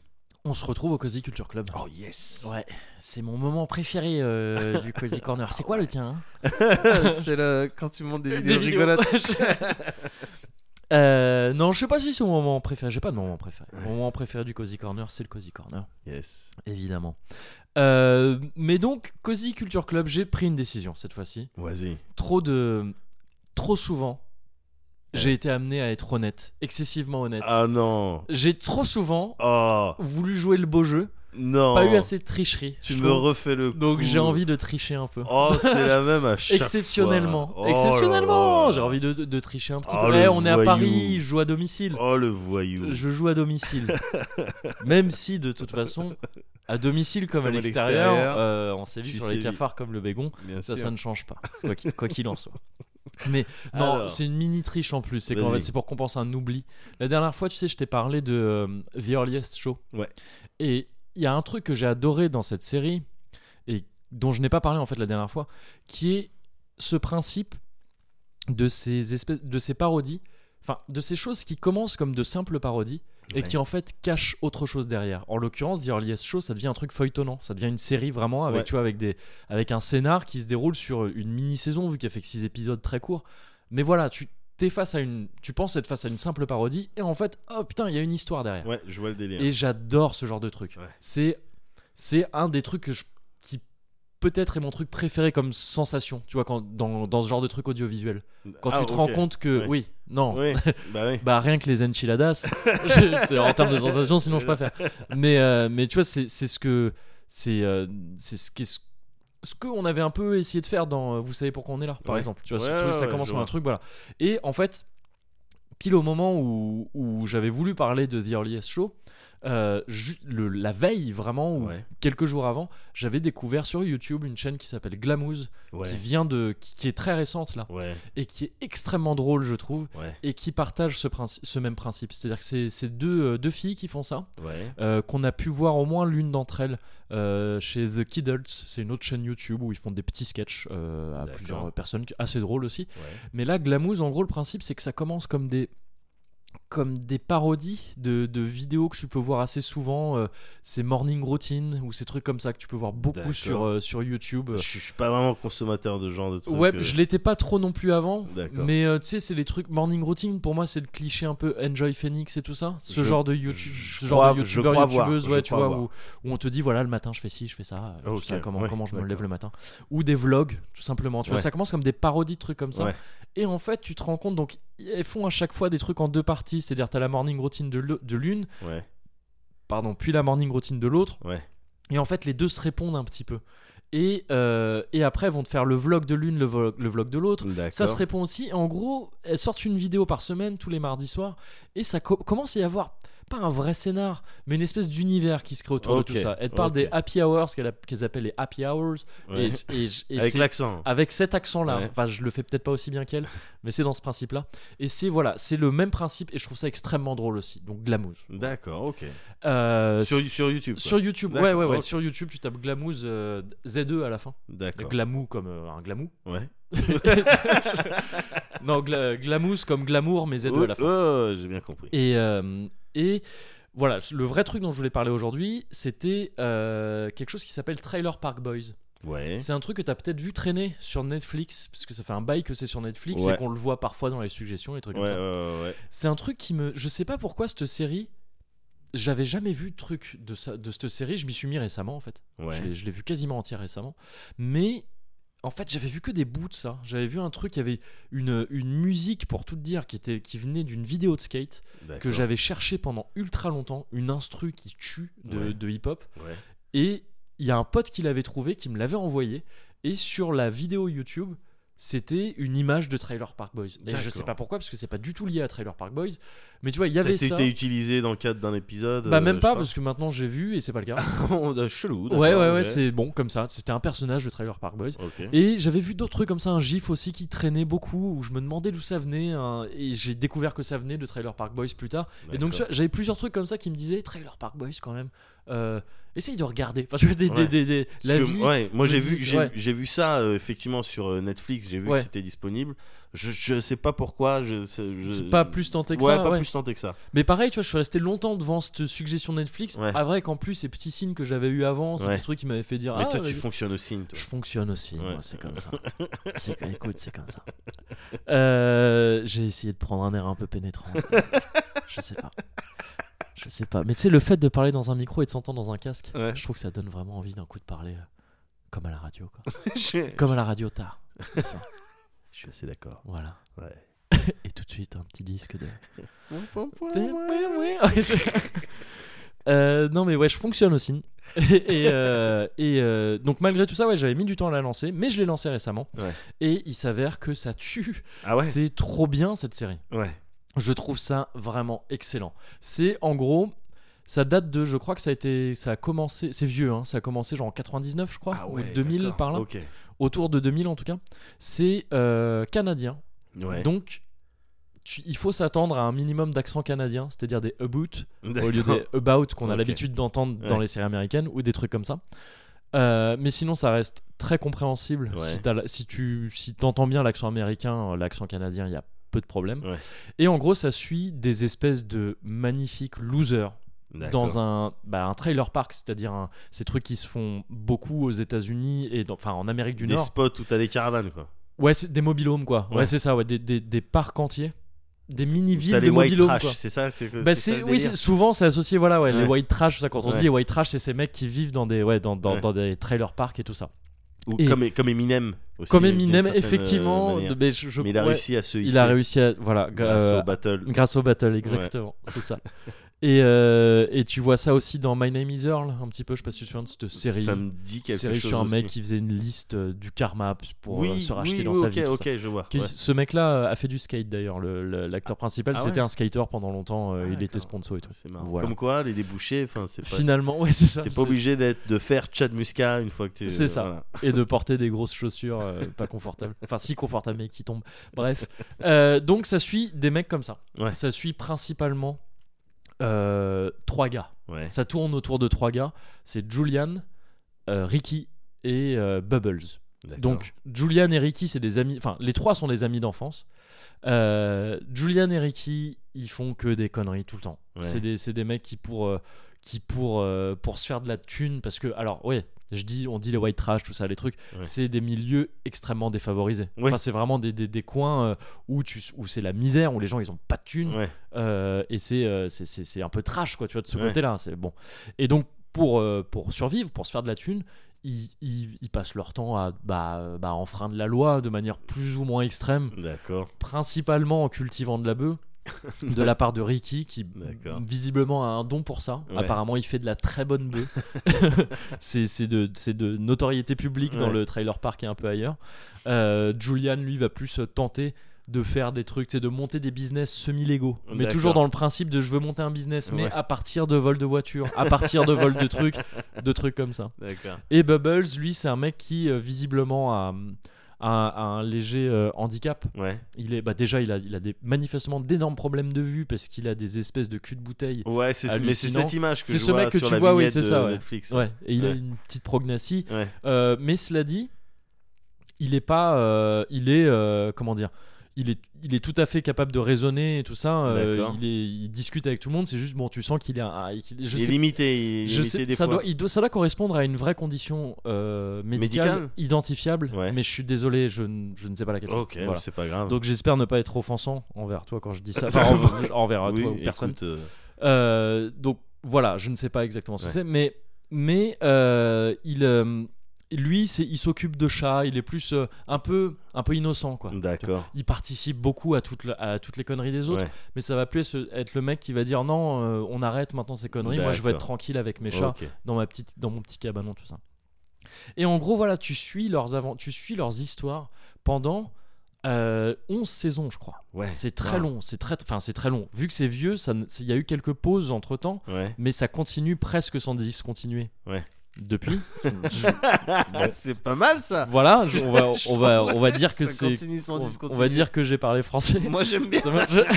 Moi j'aime bien. Mais euh, et, et ce que j'adore dans cette série, c'est que donc c'est tourné comme un, euh, un mockumentary, un documentaire. D'accord. Il paraît, enfin, il lui a attribué le fait d'être une des premières, si ce n'est la première série comme ça. Donc avant The Avant Office. Office, ouais. euh, d'accord. En termes de série, ouais, ok, peut-être. Euh, certainement pas en termes de film, vu qu'il y avait eu Évidemment. Spinal Tap avant et d'autres trucs, tout ça. Euh, mais donc c'est le principe, voilà, c'est tourné comme un documentaire, Ouais. mais c'est évidemment de la fiction. Mais t'as ces phases, t'as ces, ces, ces phases de face caméra Des où les différents protagonistes, euh, voilà, s'expriment directement face à la caméra. Les caméras sont présentes dans la diégèse du truc. Donc ils- Euh, les- ils, savent que le- ils, savent sont filmés. Voilà, c'est ça. C'est ça. Et, et voilà. Et autour d'eux, autour donc de leur mésaventure, comme ça gravitent pas mal de personnages. T'as J-Rock qui s'appelle, euh, je sais plus comment, Jamie, je crois en vrai. Ouais. C'est euh, c'est un c'est ce genre de blanc de Baptou qui se la pète plus Renoir que tous les Renois du monde je vois le. et, le clique de Renoir autour de lui, tu Ouais. vois. Et qui, qui se la pète, yeah, J-Rock, yo. Il dit tout le temps, you know what I'm saying. Et, et tu sais, tu- tu comprends. Au bout d'un moment, ça veut même plus dire you know what I'm saying, c'est you know what I'm saying. Et il le fait extrêmement bien. Il exagère énormément, Ouais. mais il le fait extrêmement bien. Ouais.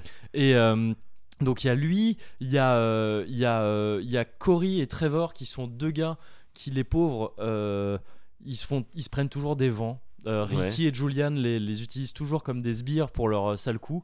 Et, et en fait, ils s'en foutent d'eux. Enfin, tu vois, ils Ouais. essayent toujours de faire des high five et ils en ont jamais. Tu vois, c'est un peu ça le, le, principe de ces, de ces gars-là. Ouais. Et t'as surtout Jim Leahy, qui Ouais. est, le, qui est le, euh, le parc supervisor, le superviseur du parc Ouais.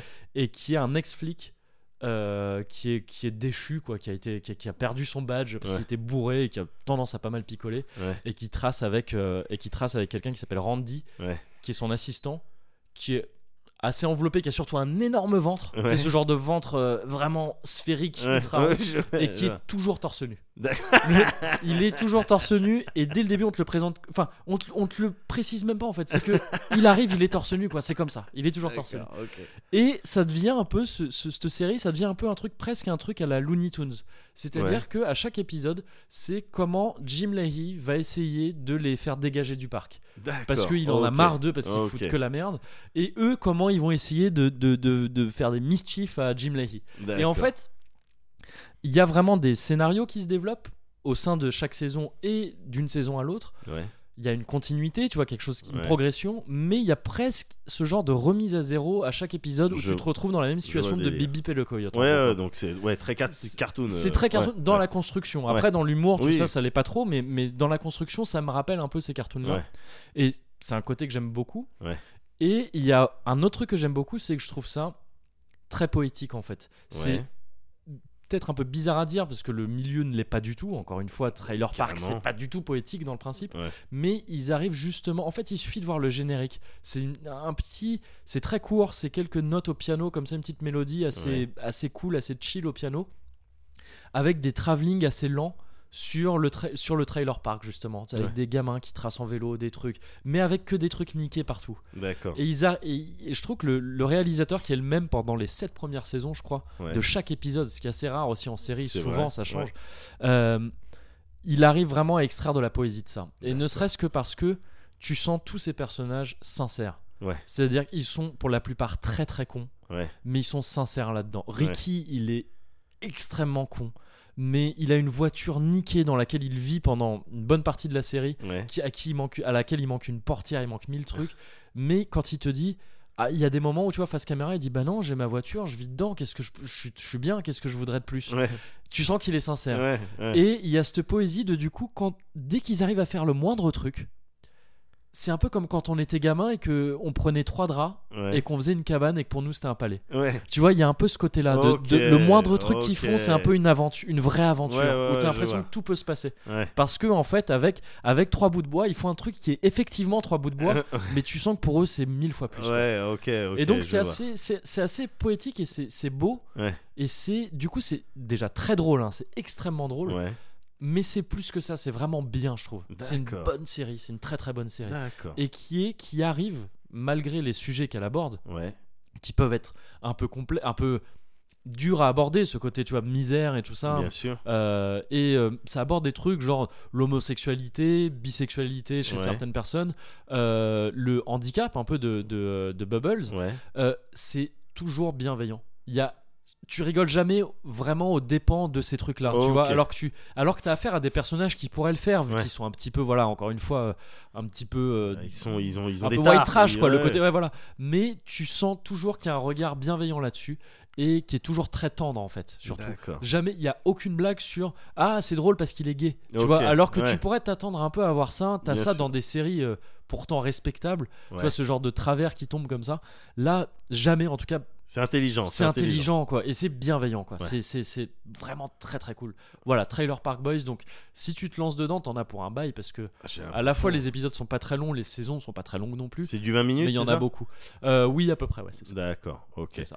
Bah écoute, euh, ouais, dès que dès que ma PS4 euh, sera libre. Ah, parce qu'elle est occupée, à- aux occupée. jeux vidéo. Elle est occupée ouais. aux jeux vidéo là. Euh, moi, ce que j'ai envie de te, alors, je, je te, je te conseille ça et je te conseille de te dépêcher si t'as pas encore téléchargé ça parce que là, on est au mois de mai. Ouais. Euh, regarde, euh, t'es abonné euh, PS Plus, n'est-ce pas? Ouais. Ok. Je, je le suis par défaut, tu sais, ils m'ont renouvelé automatiquement cette année, je suis Ils t'ont pas demandé. Ouais, D'accord. Ok. Bon bah écoute. Bah, ouais. bah, tant qu'à faire, je rentabilise, ouais, c'est ça. Prends les jeux d'avril et en particulier euh, Lovers in a Dangerous Space Time. Ah, ok. Je, ouais, j'ai vu le truc traîner, ouais. C'est de la tuerie, gars. C'est de la tuerie. J'y joue avec, euh, avec Mary et euh, Pipin, Ouais. euh, avec les deux kids. Avec David et Jonathan. Avec David et Jonathan. et et c'est de la tuerie parce que c'est de la coop Ouais. en local. Enfin, en tout cas, c'est comme ça que je l'apprécie le mieux. Ouais. Parce que tu peux y jouer tout seul, mais bon, c'est chiant. Et le, le setting, c'est. T'es bon, t'es dans l'espace. Euh, t'es dans l'espace. J'ai pas trop fait gaffe à l'histoire parce que je faisais autre chose. Mais, euh, mais en gros, bon, il y a un problème dans l'espace. Il y a des gens qui ont volé l'amour ou qui ont fait quelque chose de pas bien à l'amour. Ok. Et donc, toi, tu dois sauver euh, tout ça en sauvant tes petits potes lapins. D'accord, voilà, bon, ouais. écoute, voilà, c'est ça. et t'es dans l'espace, et le, le principe, en fait, c'est que t'es dans un vaisseau. Ouais. Et euh, euh, c'est en 2D, euh, c'est du- Oui, de ok. la 2D. T'es dans un vaisseau. T'es très 2D en ce moment. Je suis très 2D, Ouais. moi. Je suis très 2D, même Ouais. d'une manière générale. D'une manière générale. Et, et, dans ce vaisseau-là, t'as plusieurs postes, t'as plusieurs consoles qui dirigent différentes choses de ton vaisseau. Euh, des consoles qui, dirigent, qui vont diriger les tourelles Ouais. que tu as aux quatre coins du, du vaisseau. Enfin, le vaisseau, il est, il est euh, sphérique, D'accord. mais euh, en haut, en bas, à droite et à gauche, tu as des tourelles. Ouais. Donc, quand tu te mets sur ces consoles-là, tu contrôles les tourelles. Ok. Euh, la console de pilotage pour euh, contrôler les réacteurs, tu vois. Le, la console du bouclier pour euh, diriger le bouclier pour essayer d'amortir.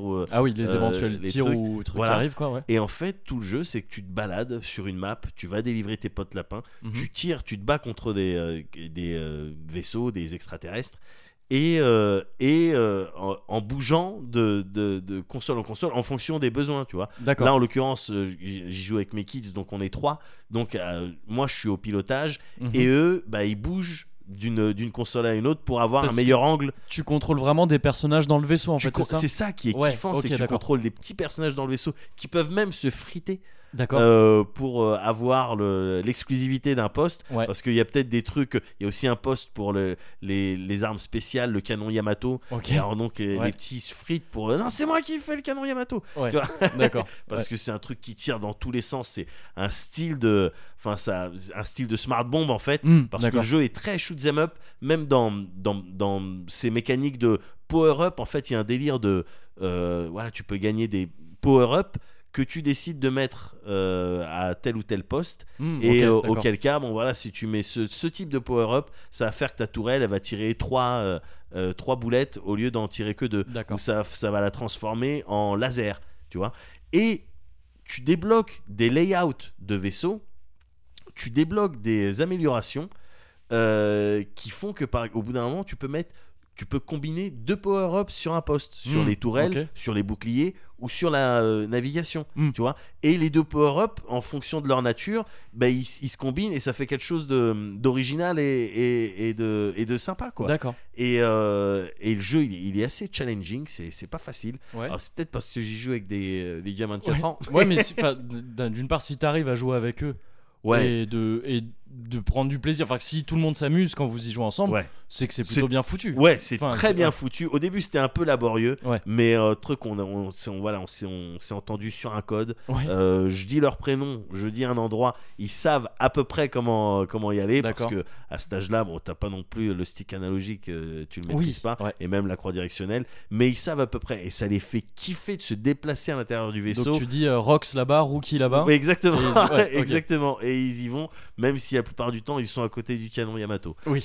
C'est la la- Ils ont envie d'utiliser le canon Yamato. et du coup, moi, je me galère à- à- entre le réacteur pour me diriger pour Ouais. esquiver des, des boulettes Ouais. et le bouclier pour pour impacter les trucs. Et quand je suis au bouclier, ben il y en a un, je l'ai pas vu, il s'est mis au poste de pilotage. Non, non, c'est moi qui conduis. Et il se tape contre des parois et donc je suis obligé de diriger le bouclier sur ces parois pour pas qu'on ait des, des- des dégâts. Ah oui, t'es le colmateur. Donc euh, voilà, le gars non, qui mais, voilà de. mais moi j'ai des couches supplémentaires de gameplay, Oui, c'est ça. des difficultés que le jeu il avait pas prévu. Ouais.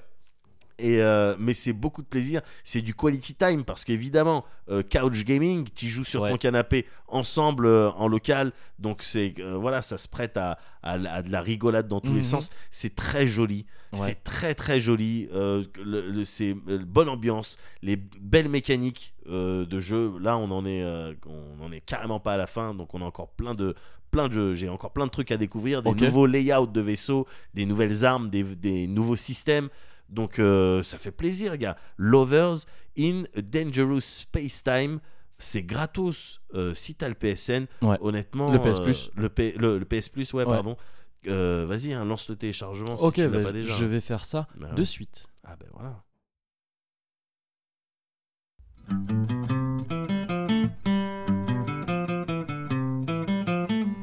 La bouffe mexicaine, c'est pas que la même chose. T'as des différences notables, genre les fajitas, les burritos, les tacos.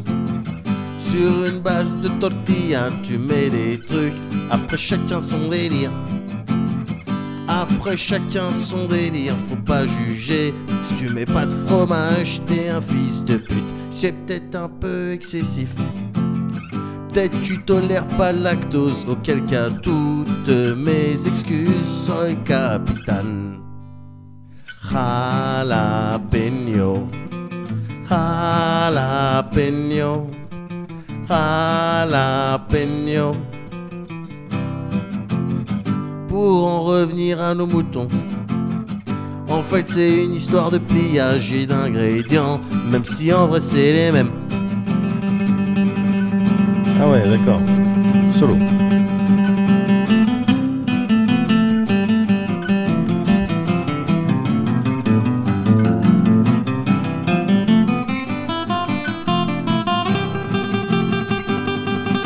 Ok.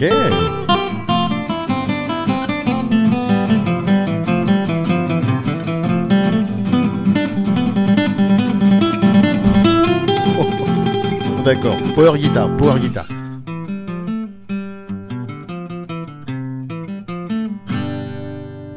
Alors là, alors là, chapeau, chapeau là, sombrero même, tu vois.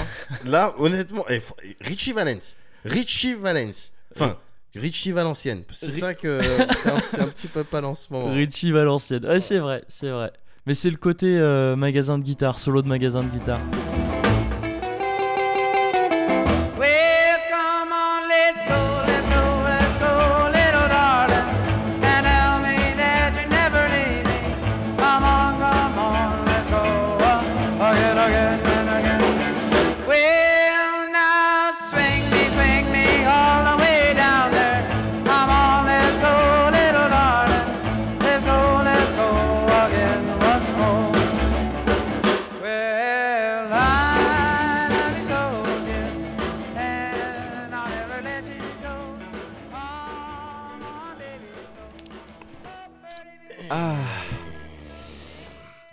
Voilà, Ouais, ça y est, Il temps de, il temps de se dire au revoir avec ce, ce 55%. hein. avec ce 55%. Ouais. Ouais, ouais, ouais. C'est bien quand même, je pense, Ouais, qu'on ait fait le point ouais. euh, sur ces histoires de euh, d'enchiladas et tout Ouais, ça. bah, c'était important. C'était nécessaire.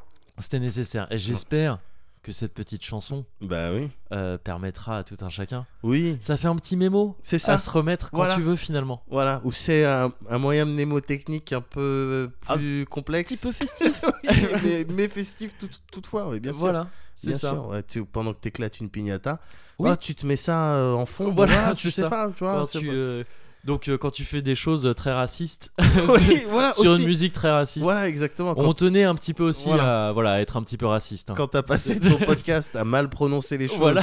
et euh, accentuer sur les mauvaises voyelles, tout ça. oui, Ben voilà, c'était important de terminer sur un truc un sur petit un, peu un raciste. petit peu raciste, c'est vrai, c'est vrai. important, eh, Eh. surtout en ce moment. Surtout en ce moment, Mhm. faut se mettre un petit peu euh, à la page. Bah oui, C'est ça qui fonctionne maintenant. Eh ben exactement. voilà, bah on fait ça. alors. Bon, Bon, en tout cas, eh, ça m'a. Alors, désolé parce que c'est dans des circonstances un petit peu particulières, mais Ouais. ça m'a fait bla- ça m'a fait plaisir de Bah, t'accueillir, euh, de t'accueillir, d'accueillir. Ah, c'est 55. c'est ouais, c'est vraiment Ouais. compliqué. hein. Ouais. De t'accueillir euh, par chez moi pour Mais- un cozy mais oui, corner. bah, c'était bien, moi j'ai bien aimé. euh, Écoute, tant mieux. ouais, C'était un petit peu fait avec trois bouts de ficelle. Oui, hein. c'est ça, Voilà. ouais, deux Euh, bouts de scotch, euh, une crotte de nez.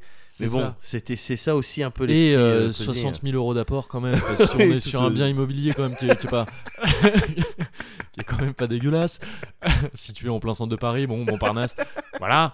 Mais euh, mais sinon trois bouts de ficelle. Ouais, ouais, effectivement, effectivement. Mais bon, est-ce que tu repasseras quand même dans le 77 Ouais, euh mais avec plaisir Ah. et avec un câble XLR la prochaine fois, ouais. je te le promets.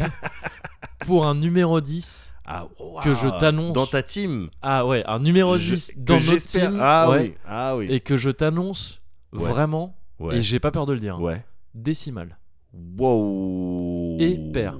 Wow, wow, wow. deux, les- à la double, double, Double trait. promesse. D'accord. Double trait, double promesse. double- double et je m'y tiendrai. Et la France en sera euh, témoin. D'accord, bah, Voilà. écoute, euh, très bien. Mais euh, du coup, qu'est-ce que je fais en attendant?